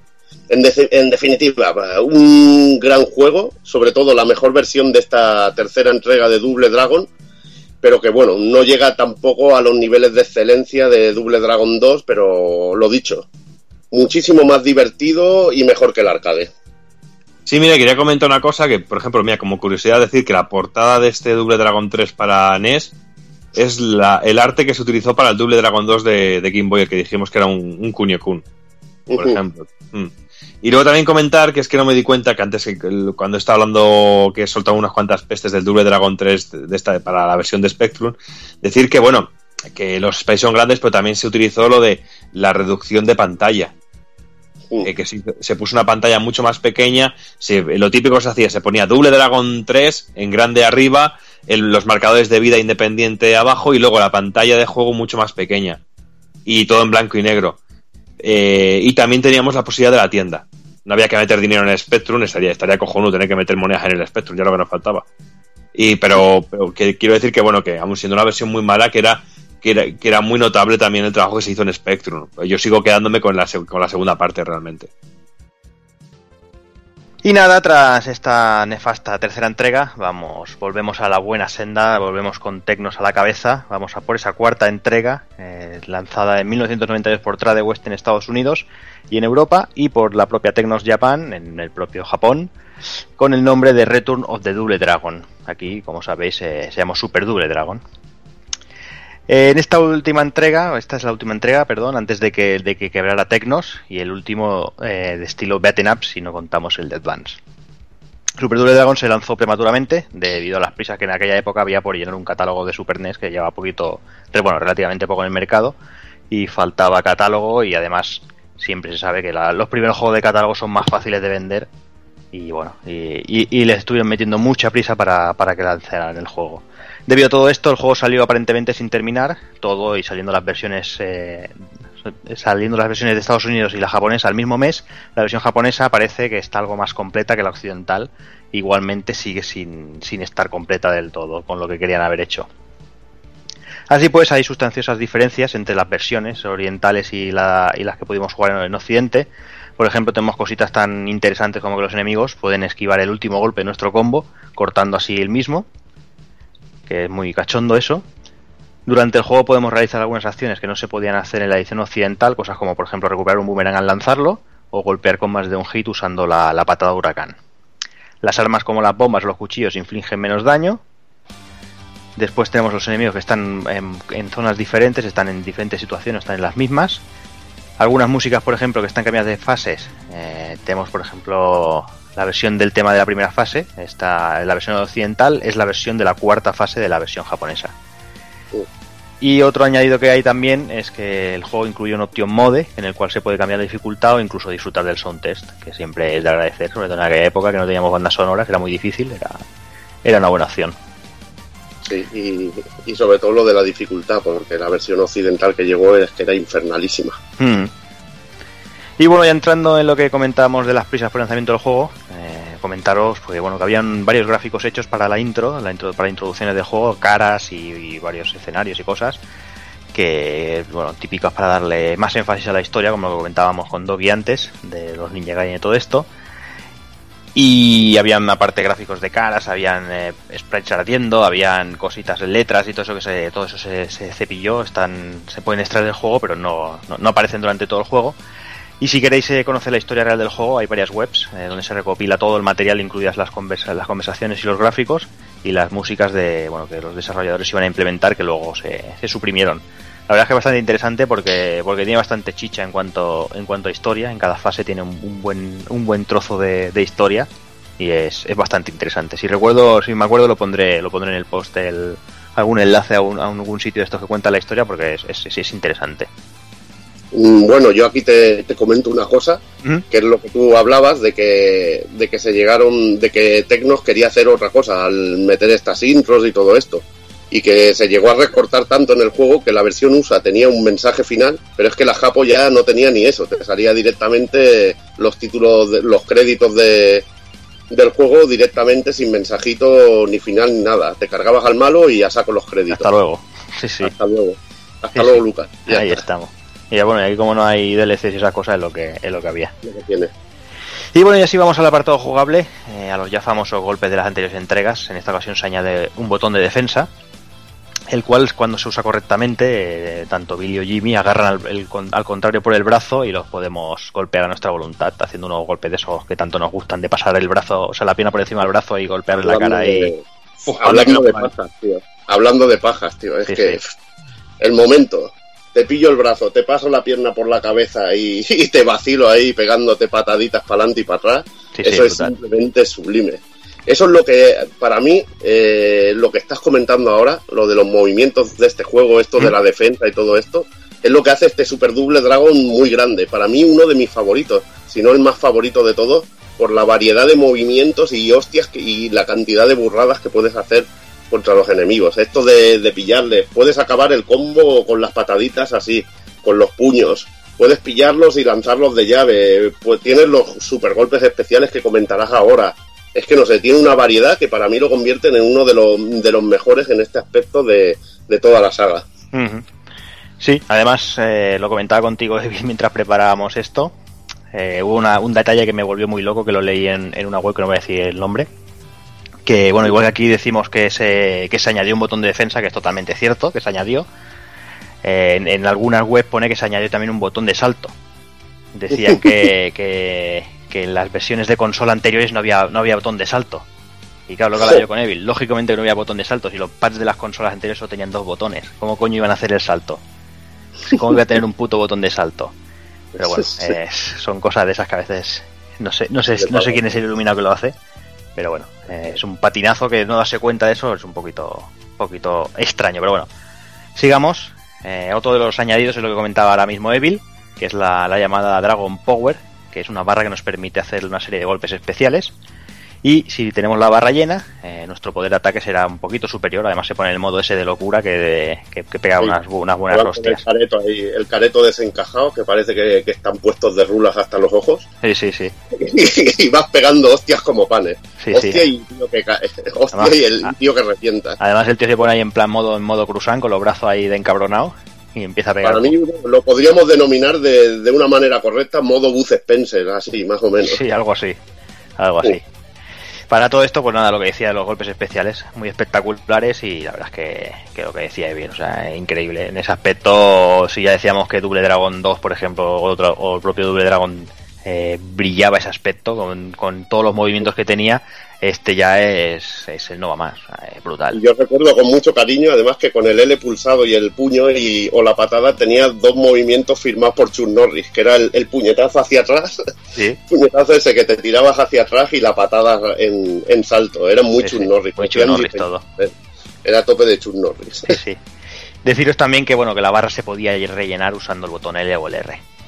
Que bueno, siempre podíamos estar ahí a ratos ahí dándole, dándole candela. Como ya pasaban las otras entregas, eh, también podíamos recoger una serie de armas. Eh, aquí teníamos cositas como los nunchakus, un- los cuchillos, palos, dinamita, etcétera. Que yo sé que eh, a todos nos pone para paja, como estamos diciendo aquí, ya que hablamos mucho de pajas hoy, eh, ir paseándonos con un nunchaku bajo el brazo. Mm, Y además, si haces un combito como el que haces en Super Double Dragon y el sonido que tenía al impactar es que era de la hostia, tío. Mm. Me encantaba el sonido cuando dabas con los nunchaku. Ujú. Y bueno, el juego dispone de siete fases, eh, la- la- lo más típico del género, ¿no? De un gimnasio, un barrio lleno de gentuza, un aeropuerto, un casino con furcias, lo normal, vamos, Sí. Classic, classic. clásico. Y pasando ya al tema sonoro, la, la OST del juego es cojonuda, de la mano de, como comentaba también antes Evil, del compositor el original, Ka- Kazunaka Yamane, y con remixes de temas clásicos y, y sé que a, que a Evil le hace mucha gracia sobre todo los FX tan contundentes que, Sí. que se merece un juego de este estilo. Ya te digo, me mola hasta cómo suenan las espadas cuando te tajan, tío. Es que es un sonido tope súper guapo. Las tajas ahí haciendo el. Está genial, tío. Me encanta. Me encanta. Y decir de la música que es espectacular. Siempre tú y yo siempre hablamos de la, de la música de la fase del camión, de Sí. lo que sería el occidental. Porque es que, ¿ves? Ahí no me mola, por ejemplo, en el Japo que te cambiaran de posición esa música. Es Mm. que esa música pega en la fase del camión, pega de, de la hostia. Sí, sí. Y está increíble, está increíble. Bueno, musicón, pero musicón de la hostia. Ujú. Y bueno, el principal problema de Super Double Dragon es, es ese- esa salida prematura. Y todo a ser un gran juego. eh, La verdad es que, que es, el juego es increíble. Todo y a las, a las carencias que tiene. Pasó totalmente desapercibido, directamente canibalizado por el lanzamiento en mayúsculas, que es el lanzamiento de Street Fighter 2 para la propia Super Nintendo, que había salido creo que dos, tres meses antes. Y que bueno, que ya se sabe, Street Fighter 2 se lo comió todo porque Street Fighter 2 es Street Fighter 2 y ya está, no, o no, tenía más. Ya te digo, ya te digo. Decir que gráficamente, pues el juego era muy, muy chulo, el uso del color de la Super estaba, estaba genial, pero bueno, mucha gente le achacaba de que era un poquito lento el juego. Bueno, mejor jugarlo siempre, como digo yo, a 60 hercios, que tampoco tiene una velocidad espectacular, pero creo que, que se deja jugar bastante bien y ya te digo, lo, lo que hemos dicho antes, un juego que a mí personalmente es de, los de mis Double Dragon favoritos. Mm. Y a esto que hablamos de ser canibalizado por, por el catálogo, por Street Fighter 2, eh, incluso llegó a tener un paso testimonial en una de las revistas más importantes del momento de- del mercado nintendero, como es Nintendo Power, al que solo le dedicaron una, una pequeña mini review, es que, que fue, nada, totalmente desapercibido. O sea, la verdad es que, que, fue una lástima que lo trataran de esa manera. Sí, cuando merecía muchísimo más. Muchísimo más.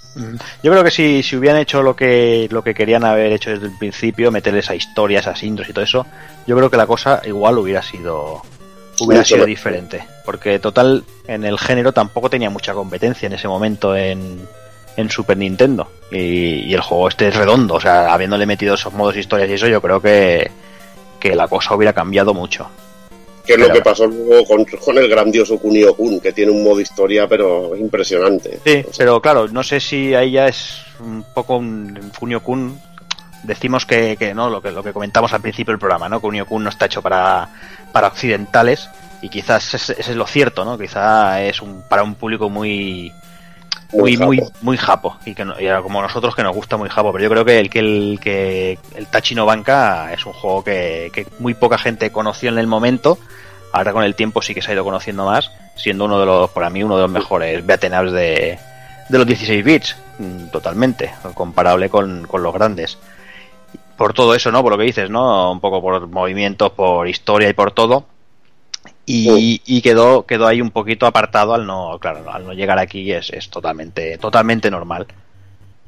la verdad que Tecnos tuvo muy mala suerte, ni The Combat Tribes tuvo mucho éxito, ni el primer Kunio que sacaron. En- eh, se quedó un poquito en la época 16 bits, se quedó en Japón más que más que salir y, y no pudo salir mucho de allí, la verdad. Bueno, eh, hablando de. Vamos a hablar un poquito de un spin-off de, de Double Dragon que salió junto a Battletoads en, en Battletoads vs Double Dragon de Ultimate Team. Al ser dos franquicias detrás de West, pues tuvieron la idea de, hostia, vamos a juntarlas y, a ver qué sale. Sí, eh, bueno, eso. Battletoads vs Double Dragon de Ultimate Team. eh, se lanzaba a, a lo largo de 1993, se lanzaba este crossover, un poco, un poco rarete, ¿no? Uno, dos universos un poco, un poco extraños para, para fusionarlos.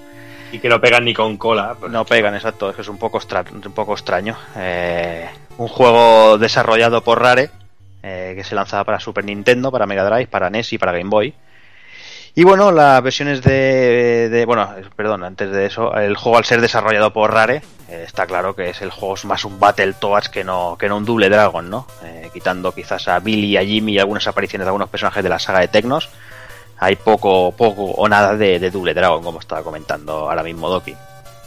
Las versiones eh, NES y Game Boy son muy parecidas entre sí, y este juego es de los últimos lanzados para la 8 bits de Nintendo.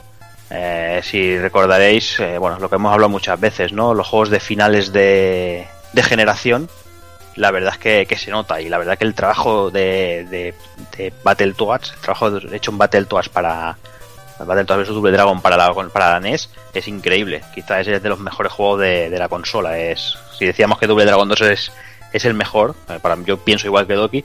Si, si veis el trabajo hecho en Battletoads vs Double Dragon para NES es, es increíble también. El argumento, pues nada, muy sencillo. O sea, como se puede, como suele pasar en estas cosas, en estos crossovers, eh, es- el cosa es muy, muy, muy, muy libio, ¿no? O sea, es, es, es decir, eh, Dark Queen, la que es la enemiga de los Battletoads, salía con Shadow Boss, que es uno de los enemigos de Double Dragon, para conquistar la Tierra primero y después el universo. ¿Y cómo se lucha contra esto? Pues eh, sí, obviamente, haciendo una alianza de los buenos de uno y los buenos de otros, es decir, tres ranas y dos humanos. La verdad es que, es que poco más, es que no queremos tampoco meternos mucho en él, eh, Evil, porque, porque es lo que decimos, ¿no? Es más un Battletoads que no un Double Dragon. Poquitas cosas de Double Dragon, algún guiño con las lindas que van aquí con pelo rubio largo, con su latiguillo, que mola el combo este que las coges del pelo y les pegas en el estómago. Tiene detallitos y momentos muy cachondos. Mm, personajes como a Bobo que te sale, mm, otro que podríamos decir que es el em- enemigo final del, del primer Double Dragon que también te sale, pero que en verdad lo, lo han llamado, bueno, que lo han llamado Roper con una metralleta y bueno, es que poca cosa de Double Dragon. Al ser de Raid eh, es más un Battletoads. Sí, sí, es un Battletoads totalmente. Y bueno, vamos, bueno, como decíamos, pues vamos a ir a por, a por los juegos que, que interesan, Kafka, va. Ahora vamos a hablar de, de la crema, ¿vale?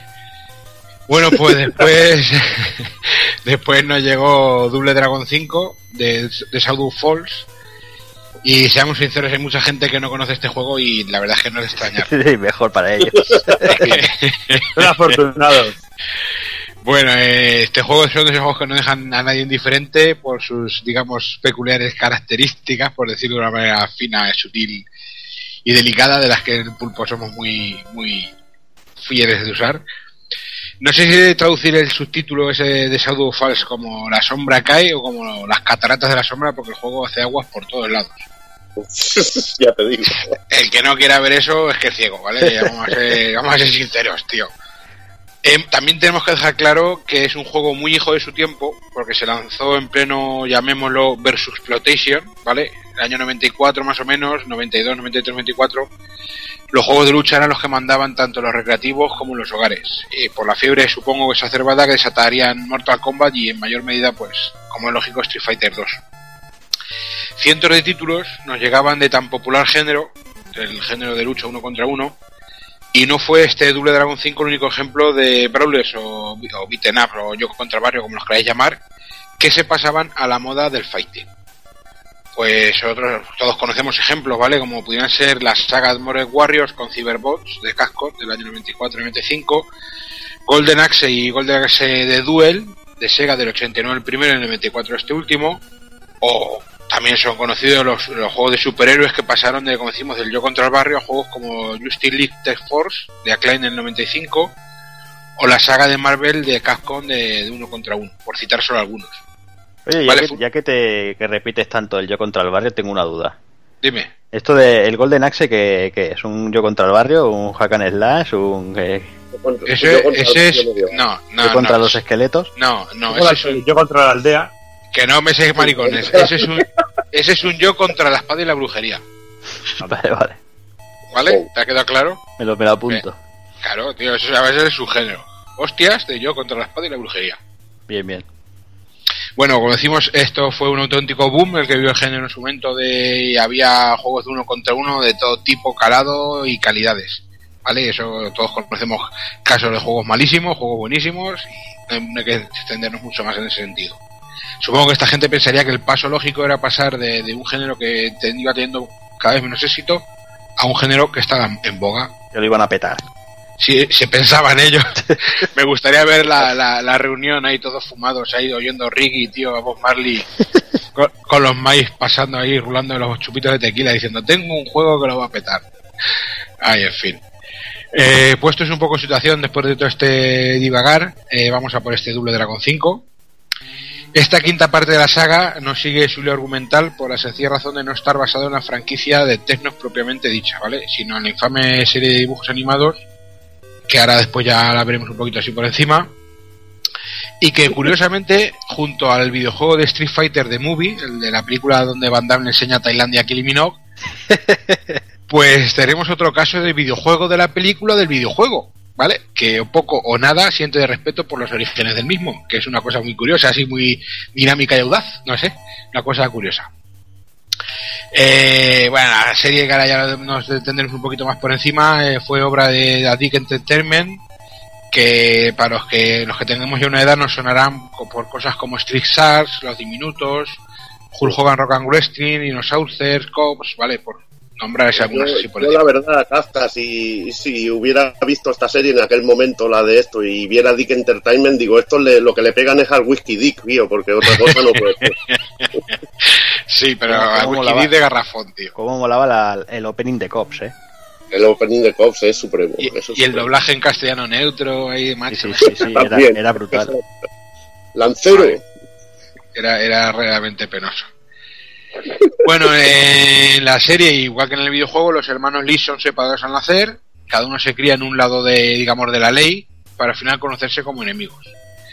Como no podía ser de otra manera, el Señor de las Sombras traiciona al, al hermano Lee que tiene a su, bajo su tutela y al final acaban uniendo fuerzas y ahí tenemos una, una orgía de espadas mágicas, máscaras de drag queen, secundarios impagables, indescriptibles que ponen el resto junto a un guion muy americano con todo lo que ello conlleva, para lo bueno y para lo malo lo de americano, ¿vale?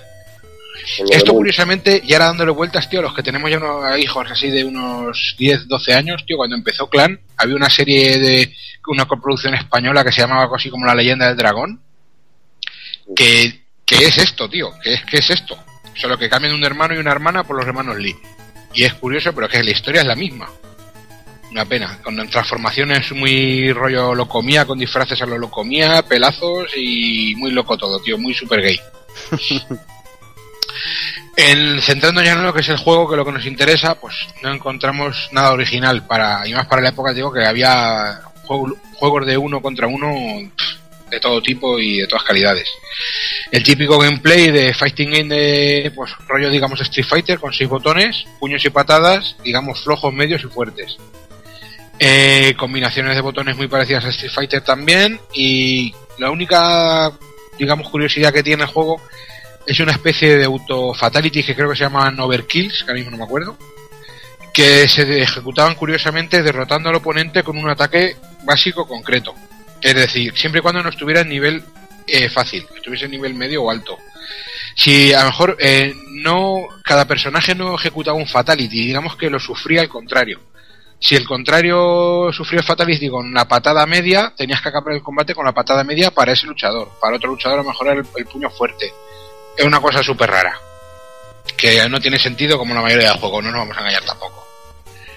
En cuanto a modos, encontramos así rápidamente el modo Tournament, que es el clásico arcade con ending para cada jugador, el modo Versus, como es lógico, un modo Quest muy descafeinado con que tiene una especie como de toque de estrategia que puedes variar tus, tus características de combate, un curioso modo Watch, que es para ver combates contra la CPU, contra la CPU, si Eso, alguien que está es- tan loco, que- tío. Sí, y que solo tienes que estar para ponerte a ver combates de... Del Double Dragon 5, Double tío. Dragon.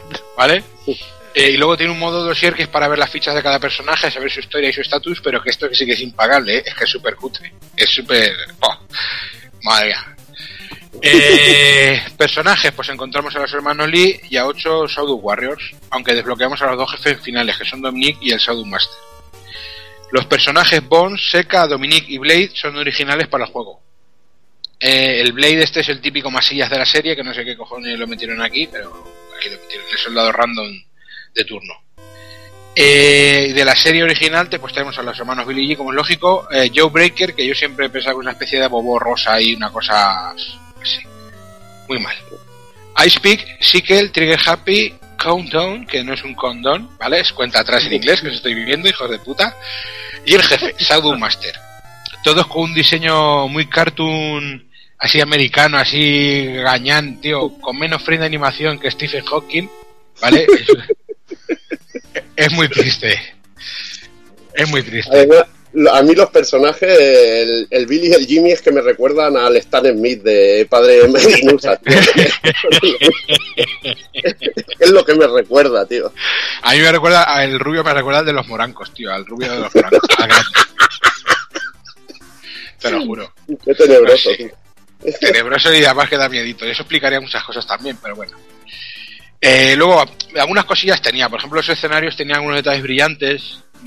Yo me gusta llamarlo una, una cuidada sensación de profundidad, ¿vale? Los escenarios, la verdad, que estaban. daban el cante, digamos, un poquito. Eh, un adecuado uso del color, pero la pena es que no tenía ni objetos destruibles o accesos a otras zonas del escenario, como algunos Mortal Kombat, algún, algún detalle un poquito más animado debería haber tenido. Y algo eh, parecido ocurre con los FX y sonoros y la banda sonora. Pues que la tenemos ahí, cumple, pero que es totalmente neutra y no dice nada. Y ni siquiera la voz del speaker, tío, que es que es totalmente puchi, tío, como el perro de los Simpsons, que está pensado para que mole, pero es un puto fiasco. Pues esto lo mismo, tío. La voz de off del, del bicharraco este, pues... No sé si es que cogieron a la que barría y dijeron, ¿quieres ganarte 5 euros? Una, una dosis, tío, de, de hack o algo. Es muy penoso. Eh, versiones, gracias a Dios, solo sufrimos tres. Eh, Super Nintendo, Sega Mega Drive y Atari Jaguar, eh, distribuidas por otra de West. Las de 16 bits fueron perpetradas por Lilan Interactive, ¿vale? Gente fetén que quizás suene por cosas como Super Hot de Baja o Brute Force, aunque también publicaron bajo el nombre de Cinematronics cosas como el Space Ace, Dragon Lair, alguna cosilla así, tampoco. No creo que pase a los an- anales de la historia más que por rompernos el ano. Chiste de Kafka. La versión para la bestia parda de Atari, dicho esto con toda la ironía del mundo, para la Jaguar, fue una abominación elucubrada por Telegames, ¿vale? Que el nombre ya nos dice todo, tío. Telegames, tío. Telegames, tío. Suena, Telejuego. suena a, a programa de, de teletienda de las 4 de la mañana, tío, vendiendo dildos con, con cinchas y cosas de esas. Un juego de estos que, que embellecía el, el genial catálogo del Jaguar. No, de- escucha, de Jaguar y de un montón de consolas más, porque luego de, yo, yo a mirar a ver qué coño había hecho esta gente y pasé directamente, dije, pues han hecho juegos para Atari 1600, Game Boy Color, PlayStation, PlayStation 3, o sea, tienen un catálogo que lo flipas, de mierda, eso sí, catálogo de mierda, pero muy respetable, ahí lo tienen, han trabajar, han trabajado, son gente muy trabajadora. En cualquiera de los casos, como no podía ser de otra manera, cosecharon notas, digamos, horripilantes y de lo más locas. ¿Vale? Desde dos de, o me hace que vi una que era 4 de 100, ¿sabes? Movidas así. ¿Vale? Solo vi una nota buena que era un 80, no me acuerdo de qué review, un 8,3 A ese, de 10. a ese le llegó la, la, la edición No, yo- de prensa, seguro. Directa, no, jugó a otro juego, directamente, jugó a otro juego. Eh, yo pienso que esto, como luego veremos en la versión de Neo Geo, en el Double Dragon de Neo Geo, yo creo que era una idea buena, ¿vale? Que se quedó en un experimento que, que, que nos, que nos rompió el culo de una manera increíble.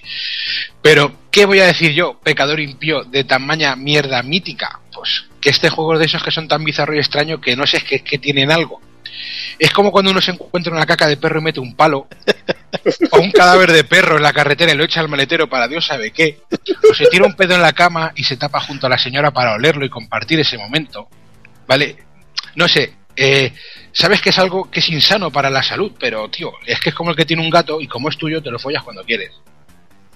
A mí, ¿sabes lo que, lo que me preocupa sobre todo? A mí me preocupan muchas cosas. Cuando Sí, a mí, pero a mí me preocupa con el, con el nivel de humor que, que llevamos en el programa es que haya dicho por lo menos cinco veces Double Dragon 5 y le haya, le haya dicho por el culo de la Inco, tío. En este momento, Kafka, te estoy, Eso yo Kafka te estoy haciendo un homenaje y tengo puesto el modo demo del Double Dragon 5 de la Super, de la Super Nintendo. Aquí lo estoy viendo ahora mismo. Y estás bien, ¿te encuentras bien? Toda la noche, toda la noche viendo combates ahí. Están luchando Jimmy Lee contra eh, Stickle. A mí, me- a mí la que me mola es Dominique, tío, que es una, es una es la zorrita de Double Dragon, pero vestida de cuero, ahí con su látigo, su coleta. Está guay, es una cosa, es como la, esto es como la peli de Street Fighter, tío, o sea, tiene algo, ¿sabes? Tiene una cosilla y, y de hecho incluso, eh, sabéis que alguno, yo es que este juego lo juego, tío, es que luego es uno de los juegos que yo juego. Y hace tiempo, antes de saber que íbamos a hablar de Double Dragon 5, una mañana se lo puse a mis hijos, tío. Y los pobres no me han vuelto a hablar, pero bueno. Ahí los hermanos Lee tenían cojones por barbilla, ¿verdad? Sí, sí. En fin.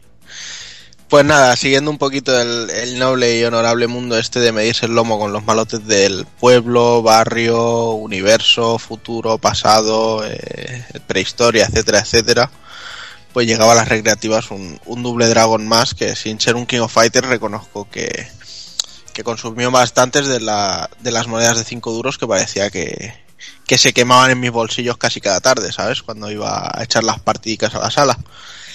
Y es que zurrar a los pandilocos de las chupipeñas de malotes molaba, pero como bien dicta el, el código del que, del que nace todo este concepto de la saga, el señor Bruce nos enseñó que, que un hombre brilla sobre todo cuando coge a Chuck Norris en uno contra uno y se le monta una orgía de hostias con su cara. Entonces, bueno, eh, quizá el concepto no fuera tan noble y bonito como el de toda la saga previa, menos los últimos capítulos, claro. Eh, pero bueno, este doble dragón eh, tenía la particularidad de que ya no estaba basado ni, ni en los originales de Tecnos, ni en, ni en la serie esa de televisión, sino que estaba basado en otra cosa casi tan horrible como, como esa serie, que era la maravillosa película que, que perpetraron en 1994 protagonizada por Marda Cascos, Scott Wolf y Alaisa Milano, eh, siendo el resultado pues una, una metáfora de, de toda la carrera de estas tres superestrellas, vamos, una, una putísima mierda. Eh, bueno, en este juego, por suerte, la verdad es que sí que le daba sopas con ondas a la calidad que vimos en la película. Aquí encontrábamos un plantel de 12 personajes, que eran 10 seleccionables y dos jefes finales, el duque, que era el, el guardaespaldas, y Shuko, que era ridículo en el juego y ridículo en la película, pero, pero en la Es que película hasta decir basta. Shuko, Shuko suena a mamar, tío. Shuko, Shuko, Shuko. Eh, es que te- Además, Shuko no era el de Gris, tío, el de la película de Gris. Cojones. De- Shuko. Pues ese, pues ese será primo hermano, algo de eso. Bueno, pues el juego estaba desarrollado por la Tecnos Japan que todos amábamos y tuvo el honor de ser el último juego antes de que se fueran a pique, siendo el, cuarto y último doble dragón que, llegó a recreativas y a su vez fue uno de los tres juegos que esta compañía lanzó para, para Neo Geo, que fueron este doble dragón, eh, Go Kaiser y, y el genial Dodge Ball de, de Kunio Kun, que está bastante cotizado, todo hay que decirlo. En cuanto a jugabilidad, pues nos encontramos con otro de esos clones de Street Fighter y adoptaba la particularidad de tener dos barras de salud, cosa que ya habíamos visto también en los Samurai Shodown y que bueno, que no era tampoco una cosa muy impresionante porque simplemente los golpes hacían mucho daño, entonces de un especial podías consumir una barra entera y la solución a esto en vez de calibrar un poco los daños pues fue poner dos barras. Eh, entonces, bueno, teníamos también la particularidad, eso sí, de una barra de carga que se iba rellenando sobre nuestra barra de vida y claro, contra menos vida teníamos, pues más rápido se cargaba. Entonces para esto sí que servía y cuando la teníamos cargada, pues podíamos hacer eh, ataques especiales que vendrían a ser los, los Desperation Moves del, del juego. La verdad es que era un poco lioso el ver la barra de charge, pero bueno, todo era acostumbrarse. Dentro de lo que es el, el, plantel de personajes, pues veíamos que de los hermanos Billy y Jimmy ya pasaban de los chalecos con camiseta imperio blanca y que bueno, se vestían de una forma un poquito más casual, con sudaderas deportivas. Y tenían también una, una especie de transformación celestial en plan Power Ranger que, que potenciaba sus ataques especiales. Luego Marianne dejaba de ser la, la, típica rubia tonta que secuestran, que bueno, aunque en la peli más o menos pasaba así, y se convierte en, en una cría pandillera que se zurraba con, con, todos los perlas de la zona. Y luego pues teníamos también el resto de personajes que eran típicos y tópicos del el kung fu del puño borracho, eh, un pijito italiano con gorra hacia atrás que iba marcando la tendencia de la época, todo así, en plan, no sabía si era un mono de mecánico o si es que iba todo de tejano. Y luego, bueno, pues lo que sí que había es que todos tenían relación eh, con, con, el Shuko este, que era el malote. Y aunque se podía hacer algún convito, la verdad es que, bueno, algún convito más o menos majo, sobre todo con el, con el Cheng Fu este, que era el del puño borracho, el juego no, no era muy ami amistoso con, con las ganas de convear de la gente. Entonces, eh, sí, podríamos hacer algún rollo, saltas con una patada, te agachas con otra y enganchas una magia o un ataque especial, pero no, no pasaba mucho más de esto. Los sprites eran bastante grandes, estaban muy bien animados para lo que era la época en sí y los escenarios, pues bueno, si bien no tenían la vida que tanto le gustaba a Doki, tenían bastante animación. Eh, había un escenario que era como una especie de cascadas y van saliendo unas olas que no sabías, dices, joder, si es que esto debería estar salpicando, pero bueno, y otro había un, recuerdo que había uno que era como un puente todo de suburbio, así muy raro, con, un mar que era psicodélico y, que causaba epilepsia, y dices, joder, ¿qué, qué coño es esto? Y encima de un avión, tío. Exacto, el, el, escenario encima del avión era mítico, que además tenía eh, la especie de pit fatality cuando ganabas, que el otro se iba a volar, sal, se caía del avión. Había uno con una, con una pantalla de fondo que se veían escenas de la película también. ¿Cómo te que, gusta que, ver la mierda, que, que, eso es otro, que eso es otro pit fatality. y luego, pues bueno, templos, callejones y cositas así. En fin, que era un juego que llegó en un buen momento a las recreativas y, supo aprovechar el, el, tirón del que disponía, al menos porque, bueno, al menos en la sala a la que yo frecuentaba, pues entre partidita y partidita de King of Fighters, pues siempre le podía caer alguna moneda a este doble dragón. Bueno, apuntarte además, Juanan, que, que el juego apareció también en Neo Geo CD con música Ranger Uh -huh. eh, que bueno, a mí también me molaba mucho que, que usaba el zoom de, de, Neo Geo, el zoom de sprites, este, este quedaba bastante guapete en el juego, y que hubo una versión para Play de, del Double Dragon, con una intro grabada en vídeo lamentable, con más escenas de la peli, para hacerlo más mierder. Y que para, hacerlo más pit, más pit fatality. Ahí, ahí está, ahí está, y que tenía un modo súper curioso que era como rollo diorama, que podías ver el escenario en varias capas. Veías la capa de, de, lo que es el escenario de atrás y la capa de los otra capa con los personajes que podías girar como así en, en 3D y parecían como muñecos de papel o cosas así. Estaba la verdad bastante curiosete. Y Tecnos hizo lo mismo con el con el Go Kaiser. Bueno. Y ya finiquitando este doble dragón, pues pasamos a la última aventura de los hermanos Lee en, en recreativas, que fue este Rage of the Dragons. Y bueno, la verdad es que este juego se puede definir básicamente como un puto follón, ¿vale? Porque eh, tiene en su corazón una amalgama de empresas y mierdas que podría protagonizar un, un culebrón venezolano tranquilamente, el solito. Y es que después de que SNK se fuera al cagarro por, por bancarrota, llegó el, el señor Eikichi Kawasaki, que fue, era el, el fundador de la compañía y, y de hecho lo siguió siendo incluso con la bancarrota y montó eh, Playmore y, y Bretza Soft y con estas intentó absorber todo lo que pudo de, la antigua SNK de propiedades intelectuales y, la plantilla de trabajadores. Y bueno y esto fue lo que posteriormente se convirtió en SNK Playmore Pues al mismo tiempo que hacía esto, el señor Kawasaki estaba muy encabronado en, en denunciar a Aruce, que era la antigua socia de la compañía, aunque se dedicaba más bien al pachinko. Y mientras tanto, pues Playmore encargó el desarrollo de un nuevo juego de Double Dragon, contando esta vez con, con Noise Factory y Evoga para el desarrollo.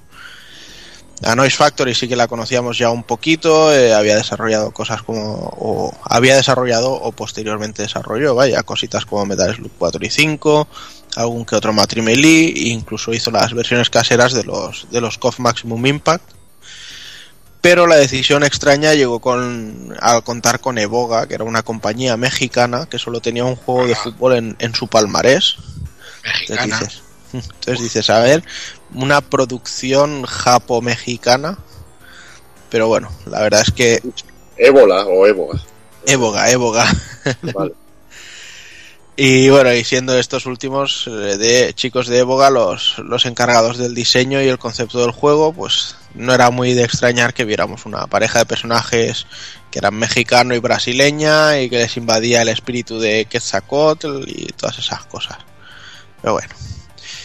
Aparte de estos que comento, pues el palmarés de personajes se amplía con los hermanos Billy y Jimmy, aunque ya no son Lee, luego ya os contaré por qué. Y eh, no hacen pareja en este juego, sino que cuentan con un par de féminas a, a su lado, que son Lynn y Sonia. Hombre, Una, una idea muy acertada, porque si no, ya sabes que luego al final se tenían que pegar de hostias entre ellos. Mejor cogerse una para cada uno. Así les pegan a ellas, ¿no? Ahí está. He ganado mujer, tráeme el cubata, placa. Tráeme un puño de piedras. Pues nada, teníamos también por ahí a un wrestler coreano que era bastante ridículo, así sin cuello y, y con unas bragas puestas por, por antifaz. Un Niga que estaba invadido por el espíritu de, Bris- de Bruce Lee y de Jerome Sprout. Una Alice que se apellidaba como el propio creador de Alicia a través del espejo, Carroll. Y luego teníamos también un cura exorcista muy raro y bueno, algunos personajes más. Completándose en, un total de, de 14 personajes y a los que había que sumar después los dos jefes finales, que eran Abobo, que aquí se llama Abubo, y Johan, que bueno, que estos en vez de luchar como equipo son independientes. Y bueno, teniendo en cuenta que lo que molaba en los primeros Double Dragon era colaborar con nuestro compañero eh, y hacer algunos golpes combinados y agarrar para que el otro pudiera pegarles y todo esto, pues fue todo un acierto por, por parte de Noise y Evoga hacer que el, que el juego fuera un tag teams, ¿vale? Entonces, eh, lo típico de, como habíamos visto ya en los Marvel y cosas así, tenemos un personaje luchando y otro en reposo. El que está en reposo puede recuperar una determinada cantidad de vida. Y aparte se incluían los tag specials que se sumaban a los, a los ataques especiales de los personajes. Y entonces pues aquí hacían, bueno, unos ataques que eran bastante curiosetes, la verdad. Hay algunos, como, como siempre pasa, hay algunos que son una mierda, pero hay otros que son bastante vistosos y, agradables de hacer.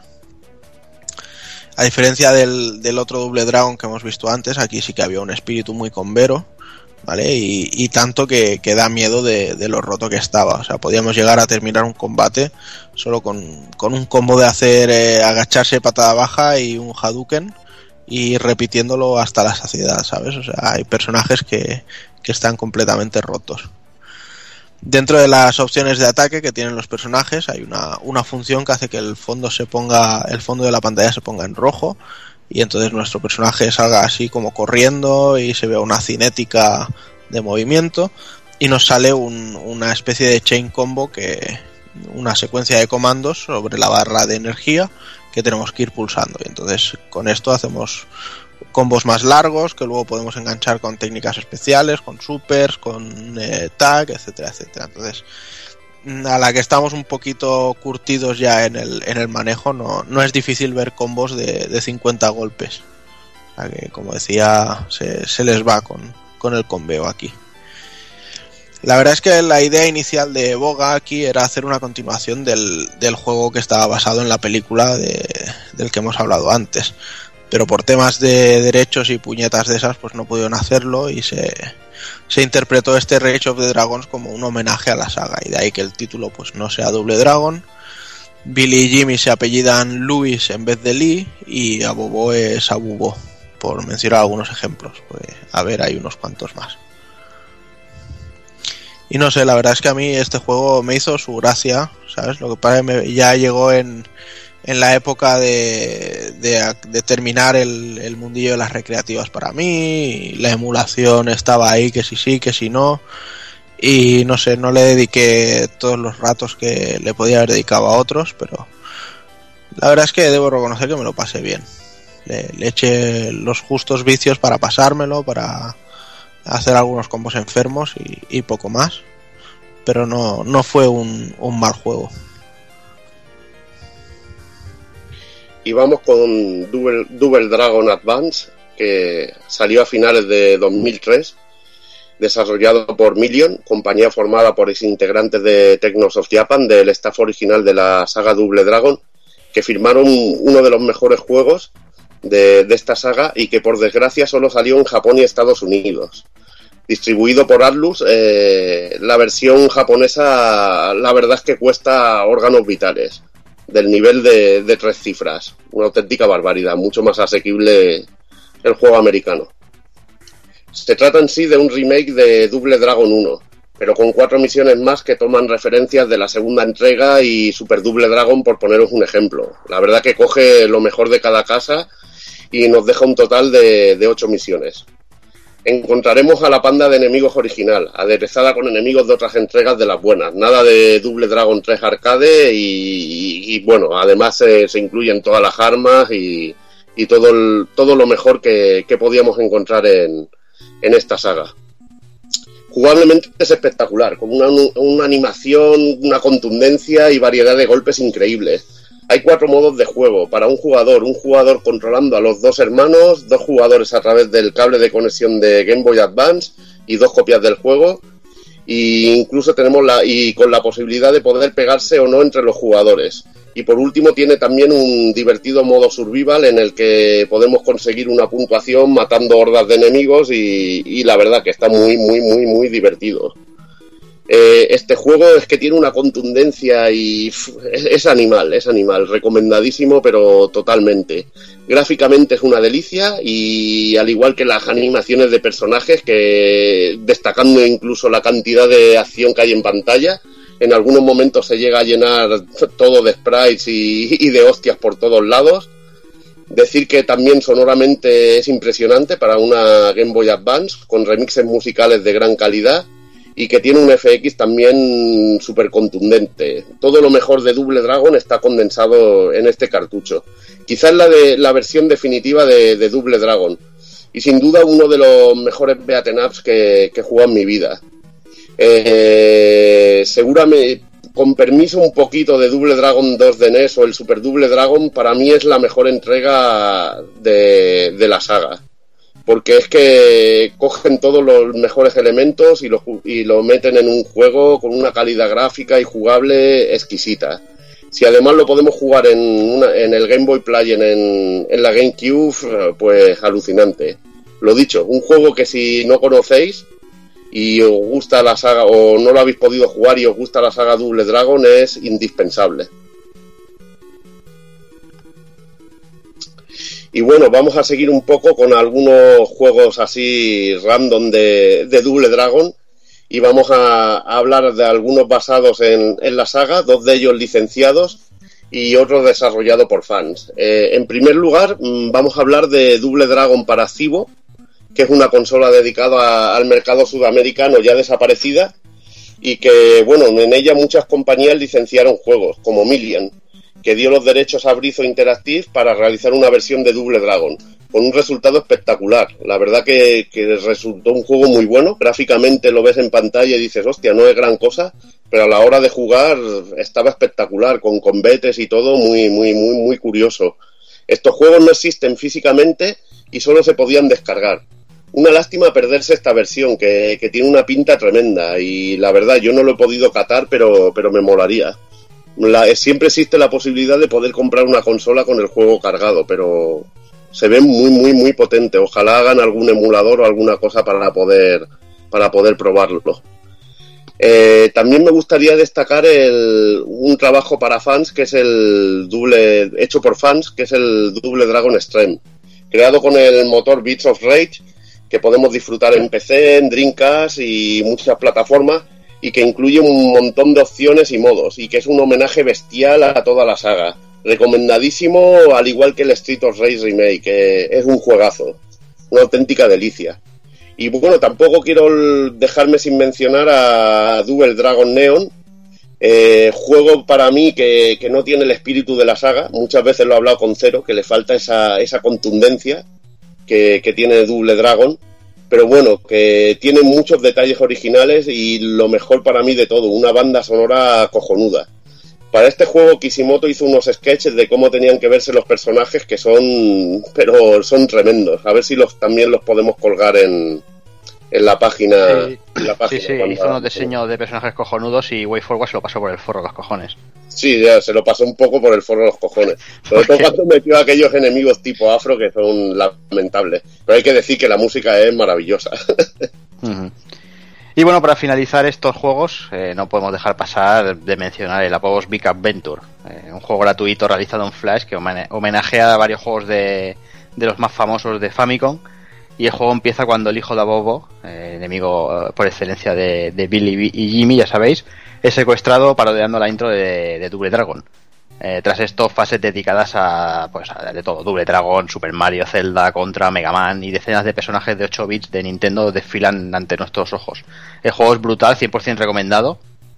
Tiene momentos de locura, tenía que correr por un tubo y ver ahí millones y millones de sprites locos de otro juego por ahí en medio es, es, es increíble. Sí, Es muy cafre, es, que es, Eh. es, es burrísimo. Sí, sí, es, o sea, al final acabas arrancando cabezas, haces de- que- chorros de sangre por todas partes, es, es- Viajando en un váter. sí, sí, es una puta pasada.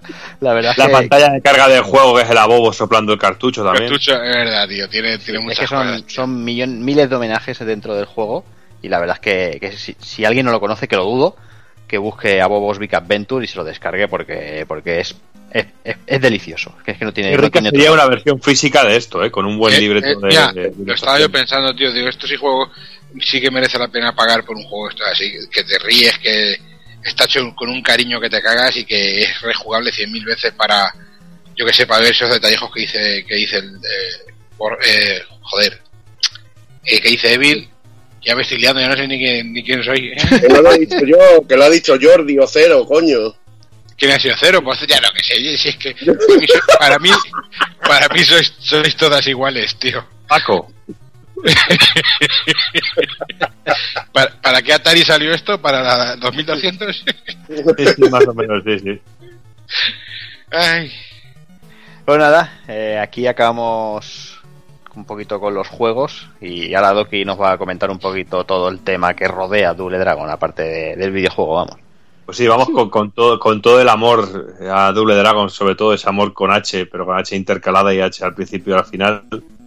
Y qué mejor que empezar con algo que ya ha salido un par de veces durante el podcast, que es la película de Double Dragon, que viene con, con esa, con, esa, con esas frases al principio de Power, Justice, Darkness and Light, Double Dragon, que puede fallar. Pues una, un peliculón de 1994 que me ha hecho gracia porque buscando información sobre la película y críticas en una página en una página muy conocida, que no diré el nombre tampoco, sobre críticas de cine y eso pone sinopsis, adaptación al cine del videojuego de Konami de 1988. Vamos, que no aciertan ni una, vamos. ay, veo. Ni el año ni la compañía. Ay, la madre que los parió. Pero escucha, es que en, en- en esa web es que es así todo, ¿sabes? O sea, es que no es solo esto. No, pero te juro que yo cuando, lo- cuando estaba preparando el programa y lo he leído digo, joder, ¿estoy yo jodido o esto no es así? ¿no? Te ha pasado a ti como a mí con el recorte este que- de, de la película de los Vengadores 2, lo de Iron Maiden, que lo he tenido, que lo he, lo he tenido que leer 17 millones de veces, que mi amigo Carter Subo me lo ha pasado y digo, y no lo veía, ya me pa- me lo ha mandado eh, resaltado con rojo, ¿sabes? Dice, pero no lo ves, tío, digo, adiós, mamá, qué fuerte, Iron Maiden, tío. Y bueno, pues la película está dirigida por James eh, Yukik, eh, un director centrado en documentales sobre grupos musicales y conciertos de artistas como Michael Jackson, Genesis, Iron Maiden, eh, Radio Disney y, Ah, Radio Disney. Claro, Radio Disney, explica, explica y muchas cosas. Y telefilm siendo casi Double Dragón de, de las pocas películas que ha hecho películas directamente para el cine, ¿no? Si un- Normal. Normal. El reparto de la película, como antes ha comentado un poquito ya Taco Kun, eh, está compuesto por Marta Cascos eh, eh, e incluso actores de la talla de Robert Patrick como malo de la película. Escucha eso de la talla de Robert Pattinson, Robert Pattinson quitando Terminator 2 que ha hecho. Ah, pero ha hecho Terminator 2. Ya está, y es que ya no necesito nada ahí. Claro, y pero Marda Cascos también tiene por ahí y- Ah, Oye, que a mí de Marta Cascos me gusta que la que película que Tiene tiene son los más fuertes, tío. Tiene son los más fuertes de película. y el, pacto de, el pacto de los lobos también. Solo, solo por pretender hacer el cuervo ya debería de estar muerto. Ya está el Fuker. Habla el Fuker. el argumento el argumento de la película de este juego de Konami de 1988 nos presenta a Kogasuko, un señor del crimen y hombre de negocios, eh, eh, ¿cómo explica? Ridículo. que explica a sus subordinados el, el poder de un medallón mágico llamado Doble Dragón que se ha dividido en dos, en dos partes. Eh, y él tiene una de, una de las mitades y ordena a sus esbirros encontrar la otra que está en poder de los jóvenes adolescentes, Billy y Jimmy. Y es, es, es increíble cómo el tío captó la historia de- del videojuego, ¿eh? Pero escucha, O sea, la es que y totalmente la, misma. Yo creo que la leí en la misma web que, que está esto, ¿eh? Ey, la imaginería, porque el Kogasuko este, para los que no hayáis visto la película, cogéis a los cinco tíos de Locomía y el más maricón de todos es el Kogasuko. Sí, porque sale así con una perillita y con el pelo blanco hacia arriba y gafitas de sol. No me jodas, no me jodas. Sale aquí en esta película un aborto de bobo, ¿sabes? También que Uy, es un- muy fuerte. Sí. se le hincha la cabeza. Tiene también algún momento Power Ranger muy heavy, como que cuando uno de los dos mediadones eh, se convierten en guerreros superpoderosos y se ponen un kimono cada uno de un color. Bueno, kimono, por decirlo de alguna manera, ¿eh? Bueno, por llamarlo de alguna manera. que, parece, que, parece, que parecen más Scorpion y Sub-Zero más que los Double Dragon, pero bueno, va de, de ese rollo. Y bueno, Eh, eh, Es que a la, este- película le faltaba ninjas para tenerlo todo y ya con los trajes esos ya tenemos los ninjas. Yo he de confesar que me he visto durante esta semana la película. Eh, aparte de ser terrible, si te das cuenta, Marda Cascos da patadas, pero es que el otro no da ni una. Pero eso, ni una patada en toda la película, pero ni eso una. es como, co- como el Ken de Street Fighter, la película de Street Fighter. Sí, pero hace un tío. Era una patada, ¿eh? Madre mía. Sí, sí, sí. Pues bueno, eh, calidad suprema y tortura de 90 minutos, porque la película es insufrible, infumable. Aunque yo fui de los que pegué- piqué en su día de ir a verla. Una pregunta, Borja, tú que tienes tu estado mental ahora mismo en modo fuego. ¿Qué prefieres, volver a ver la película esta o tirarte 90 minutos viendo el Double Dragon 5 por el culo te la hinco en modo, modo modo vista? watch. En modo watch. La, la duda ofende, prefiero estar viendo el Double Dragon 5 en modo no watch, eso, o modo watch o lo que tú quieras. Aún, aún no hay esperanza. Eh, sí, sí, te lo digo de verdad, eh, sí, sinceramente. Porque esta película tú puedes decir lo que antes has comentado de Street Fighter The Movie, que era malísima, era horrorosa, pero bueno, al menos esa película la ves con colegas y una un par de cervezas y te echas unas risas. No, no, yo, escucha, yo para mí Street Fighter es una película que cuando yo tengo que verla, o sea, la película tengo un cariño, ¿no? pero sin embargo Double Dragon esta, yo reconozco que la tenía incluso comprada en VHS, comprada original, no sé dónde coño la tendré, y en su día me la vi muchas veces, pero ahora mismo no quiero volver a verla. O sea, tengo un sistema de defensa ancestral, ¿sabes? Por el cual por mi culo no pasa nada y yo no puedo volver a ver Double Dragon en la tele, Pues ya te digo que es bueno para tu salud mental. Y bueno, luego en 1993 tendríamos la serie de dibujos animados, eh, de la cual saldría el juego de lucha este, el Double Dragon 5, y en donde se nos cuenta la historia de Billy y Jimmy Lee, eh, dos gemelos eh, separados al nacer por la mano del Shadow Master, y de esta manera Billy fue adiestrado por el maestro más antiguo del antiguo dojo, el de Dragon, eh, o Maestro Dragón aquí en el doblaje español, en el arte del dragón, mientras que Jimmy fue eh, pupilo en las artes del eh, malignas de las sombras por el Shadow Master para ser su mano derecha. Y a los 18 años, siendo cada uno de ellos maestros en su disciplina, se encuentran como enemigos, pero en, un, en el segundo episodio de la serie, que también me he visto los tres primeros capítulos de la serie, Jimmy es traicionado, Jimmy es Madre mía, traicionado vaya por- racha, vaya racha. es lo que tiene. Uf, vaya, vaya semanita. Eh, Jimmy es traicionado por el Shadow Master, eh, haciendo que los dos hermanos se reconcilien. Y tanto Billy como Jimmy usarán unas espadas mágicas que encierran un gran poder y de vez en cuando unas máscaras a lo a lo locomía, como antes ha dicho Sí, eh, el amigo Kafka. Bueno, la serie no hay por donde cogerla también, ¿eh? Es que, uff, a mí no, a mí no me, mira que me suele gustar casi todo, ¿eh? Pero Lo esto- único que tiene de Double Dragon son los chalequillos que llevan los personajes. Le quitas el chaleco y ya aquí esto es. ah, Sodoma y Gomorra, tío. Sodoma y Gomera, ya lo sabes. Sí, la Gomera. Bueno, luego también tuvieron su paseíto los hermanos del Dragón Doble por los cómics. Y en 1991 Marvel publicó una serie delimitada de seis números con las aventuras de los hermanos Lee. Una serie en la que poco o nada tenía que ver con, con Tecnos, más bien era Trade West quien tenía los derechos en ese momento para el uso de la imagen de cualquier cosa relacionada con Double Dragon. Y en los cómics, eh, Billy y Jimmy eh, son los sucesores de los Dragon Force, una fuerza sobrenatural, teniendo como principal enemigo a Nightfall, un ex amigo de la familia, asesino de la madre de los hermanos. En resumen, eh, nada que ver con lo que vemos en los juegos, siendo ausencia total algunos de los clásicos icónicos de la serie como, como a Bobo. En el cómic también es- hace acto de presencia eh, Marian como oficial de policía y también aparecerá el padre de los hermanos dándose a conocer como Stan. Cierto, claro homenaje a Stan Lee. Luego soy yo el del humor fino y sutil, ¿sabes? De graje. Oye. Y luego ya, y ahora vamos ya con la joya de la corona. Eh, esto he de confesar que, que lo he estado haciendo mientras estaba en el trabajo. Y me he estado descojonando. Es que ha sido terrible las risas que me he pegado con el tema del merchandising de Double Dragon. Y es que bueno, eh, os he puesto aquí las imágenes para que vayamos comentando un poquillo, porque bueno, tenemos desde parches para la ropa, eh, ya drama- llama- llamados Power Patch, Power, pero recomendado por a Bobo. En las fotos sale a Bobo, no te lo pierdas. me parecía Zagat también, que quieres que te diga, por un lado sí, también. pero- hay un calvo, un calvo Galler de estos. Sale también una hembra con una camiseta de Double Dragon. Eh, creo que no sé qué versión será la de la camiseta.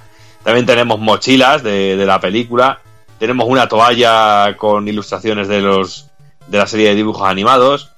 Tenemos las eh, handhelds de, también de Double Dragon. Yo recuerdo haber jugado la de Double Dragon 2, que simplemente ya por las artes de la caja esa mola. Porque son dibujos de. Son los dibujos de la portada de, de la, de la NES. Y tenemos tanto maquinitas de Double Dragon 1, Double Dragon 2, Double Dragon 3, incluso de con imágenes del, del Super Double Dragon. Tenemos también juegos de mesa de Double Dragon, eh, que no sé cómo huevo se jugará un juego de mesa de Double Dragon, pero bueno. La imagen parece una especie de Monopoly o algo así, parece, ¿no? Sí, un Monopoly, pero le pegas a tus hermanos. En vez de, pa- en vez de pagar con dinero, pagas, o pagas con carne o con hostias, no sé. Pata en la boca. Patá, pataca, mandanga. Eh, Eh, estás en la cárcel, te pilla suco, te viola. Luego vamos con las figuras de acción, que esta sí recuerdo, eh, me parece, sí que tengo recuerdo de ver alguna vez alguna cosilla de estas, que son también basadas en, en los dibujos animados, donde teníamos también coches de batalla y mierdas de esas. Luego llegan también el mundo de los stickers, que yo creo que ya se ha pasado de moda, pero sí que recuerdo una época que estaban de moda los putos stickers de los huevos, había stickers de todo. Tenemos también algo extraño que no sé lo que es, que es como una especie de póster de Double Dragon con el malo que dice Birda y Party. Sí, se, lo pongo, se lo pongo a mis hijos el día de su cumpleaños y entonces sí que me dejan de hablar, ¿sabes? Es una especie como de piñata, lo mismo, alguna mierda de esa, yo que sé. No, es que parece como un póster que ocupa como toda una puerta y salen. Ah, sí, lo del fondo es una puerta, sí, es verdad, tío. Sale los, de- los protagonistas de Double Dragon, pero con las máscaras esas del raras puestas. Y el malo atrás diciendo Birda Party, hostia. A mí no me jodáis. A mí, si veis esa foto, ¿no os recuerda a un desfile de Chueca, tío, del orgullo gay? ¿Me jodáis? No, no, no, miradlo. Hostia puta, no me jodas, macho. Eso que... al aire. Madre mía. Madre Luego mía. también tenemos incluso relojes, eh, que hubo una tirada de relojes de videojuegos que había de Mario, de Tetris, de Zelda, pues también hubo uno de Double Dragon. Tenemos también unas tarjetas extrañísimas de Double Dragon.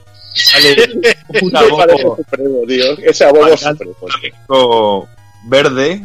Es es una- Gollum, tío. Es con un Gollum verde. Luego Madre te- mía. eh, tarjetas telefónicas de Double Dragon 3, de Double Dragon 2, del primer Double Dragon. Y luego tenemos incluso juegos de estos como los rascas que venden ahora de la 11, pero con temas de Double, Dragon para rascar, para rascar y sacar premios. Madre No sé, de todo un poquillo, ¿eh? Que madre mía, lo que nos podemos encontrar por aquí. ¿No hay amigos?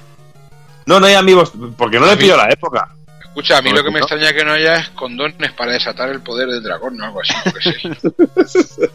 Y porque yo a Evil sí que le encontré unos condones del Puyo de la Estrella del Norte, Sí, sí, sí. Son muy útiles. por supuesto. Iban por tamaño, cuan- cuanto de personaje era un tamaño de otro. Sí, siempre No, estaré dolido porque no me trajiste los del Rao. Es que no encontré otros, macho, era Pero los de- que encontré allí. Los del Rao me los trajo a mí. los del Rao están en tu culo, ¿no, cabrón? Sí, y, y me los quita pedos. Yo no, digo, yo no digo nada, pero con la cantidad de Hulanders que hay en, en el puño de la estrella del norte, yo iría con cuidado. Bueno, pues nada, vamos a ir terminando. Vamos a, con unas poquitas curiosidades, eh, quitando las que ya hemos dicho durante el, todo el programa. Y empezamos, bueno, comentando que, por ejemplo, Billy y Jimmy aparecen como personajes en el pedazo de juego Super Spike V-Ball de Nintendo. Podemos ver a Billy muy animado en el público del WWF Superstars de Tecnos. El coche que aparece en el garaje donde aparecen nuestros héroes se trata del coche que llevamos en el Road Blaster o Road Avenger por estos lares. Arcade de Laserdisc eh, de Data East, eh, donde trabajó Yoshisa Kishimoto, el director de ambos juegos. En Double Dragon 2, al comenzar el juego y abrirse el garaje, vemos el helicóptero de Cobra Command, otro juego en el que trabajó el tito Yoshihisa Kishimoto. Yo lo que no sé cómo coño metieron ese helicóptero ahí. Sí, porque no sale, ¿eh? Yo no, yo no veo que salga por ahí, pero bueno. Porque construyeron la casa alrededor de él, macho. Hay que explicarlo. Pero, pero, Estáis, Ahí está. estáis ahí, hoy en un plan. ahí está. En la versión americana del Double Dragon Arcade, los hermanos se conocen como Spike y Hammer. En febrero del 88 apareció en formato cassette en Música Range de Double Dragon y en diciembre de ese mismo año en CD. La versión arcade de Double Dragon esconde algunos gráficos no usados en, en animaciones de personajes, como la patada de helicóptero de Double Dragon 2, el codazo de Linda y Jeff, el boss de la segunda fase de la segunda misión que tenía todos los movimientos posibles de los jugadores. También en Double Dragon hay melodías que no se utilizaron. En Double Dragon Neon, en ciertas fases, si golpeamos 87 veces un saco de boxeo, coincidiendo con el año de salida del arcade original, accederemos a una zona secreta con enemigos con la jeta de Yoshisa Kishimoto, tronco. Jimmy, Lynn, Elias y Mr. Jones del Rage of the Dragons aparecen también como personajes secretos en Power Instinct Matri Melee, desarrollado también por Noise Factory. Pues nada, hasta aquí esta andanza por, por, por Double Dragon. Eh, yo creo que, ya hemos dicho todo, ya hemos hablado de todo, ya hemos dado nuestras opiniones, no creo que- que- que quede nada por decir. Así que yo creo que podemos ir ya cerrando el chiringuito.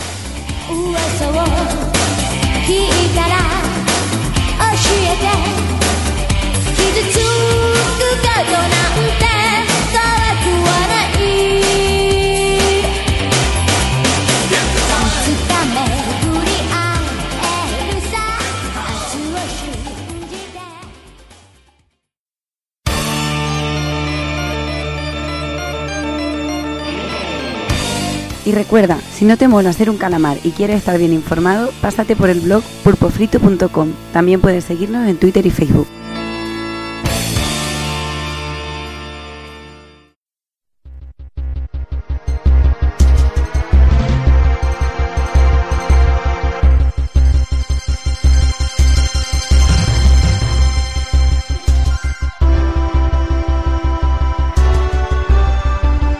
Y hasta aquí el final del programa. Vamos, vamos a ir por faena, vamos a ir despidiendo al personal para que se pueda acostar tranquilo.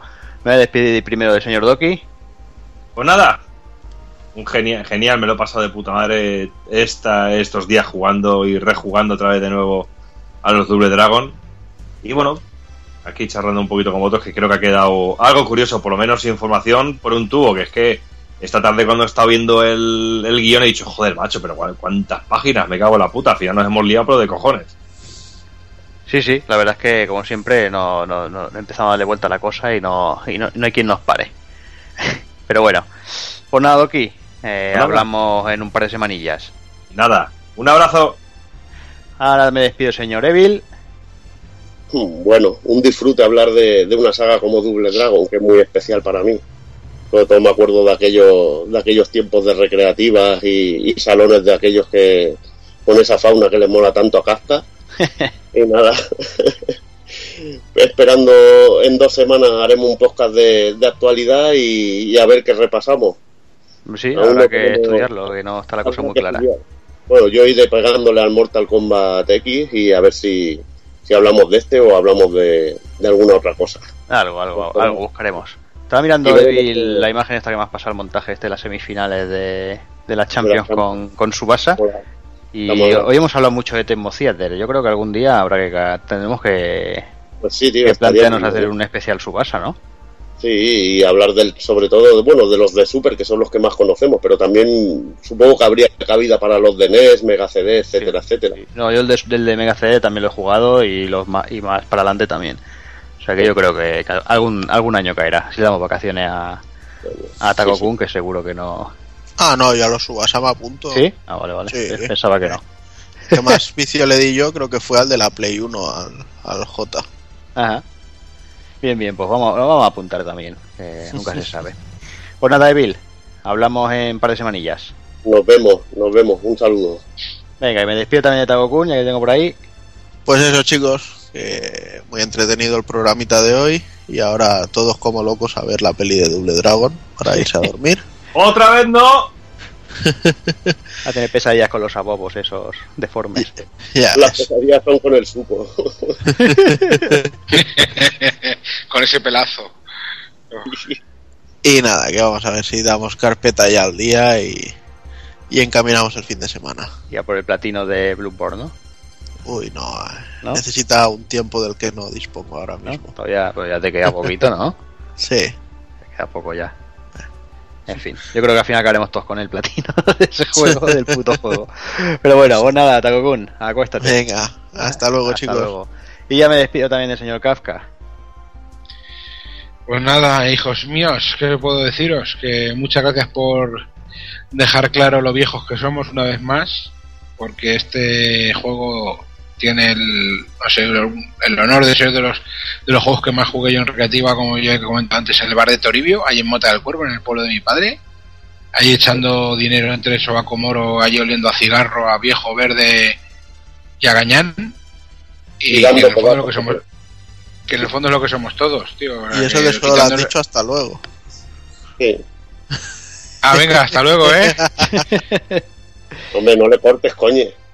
Está aquí muy Ah, que me había venido. trascendental el chaval. Me voy a venir. No, pues que de verdad me pongo a pensarlo y digo, fíjate, Déjalo, tío. Porque es un juego que- De que está con No, el modo hijo puta.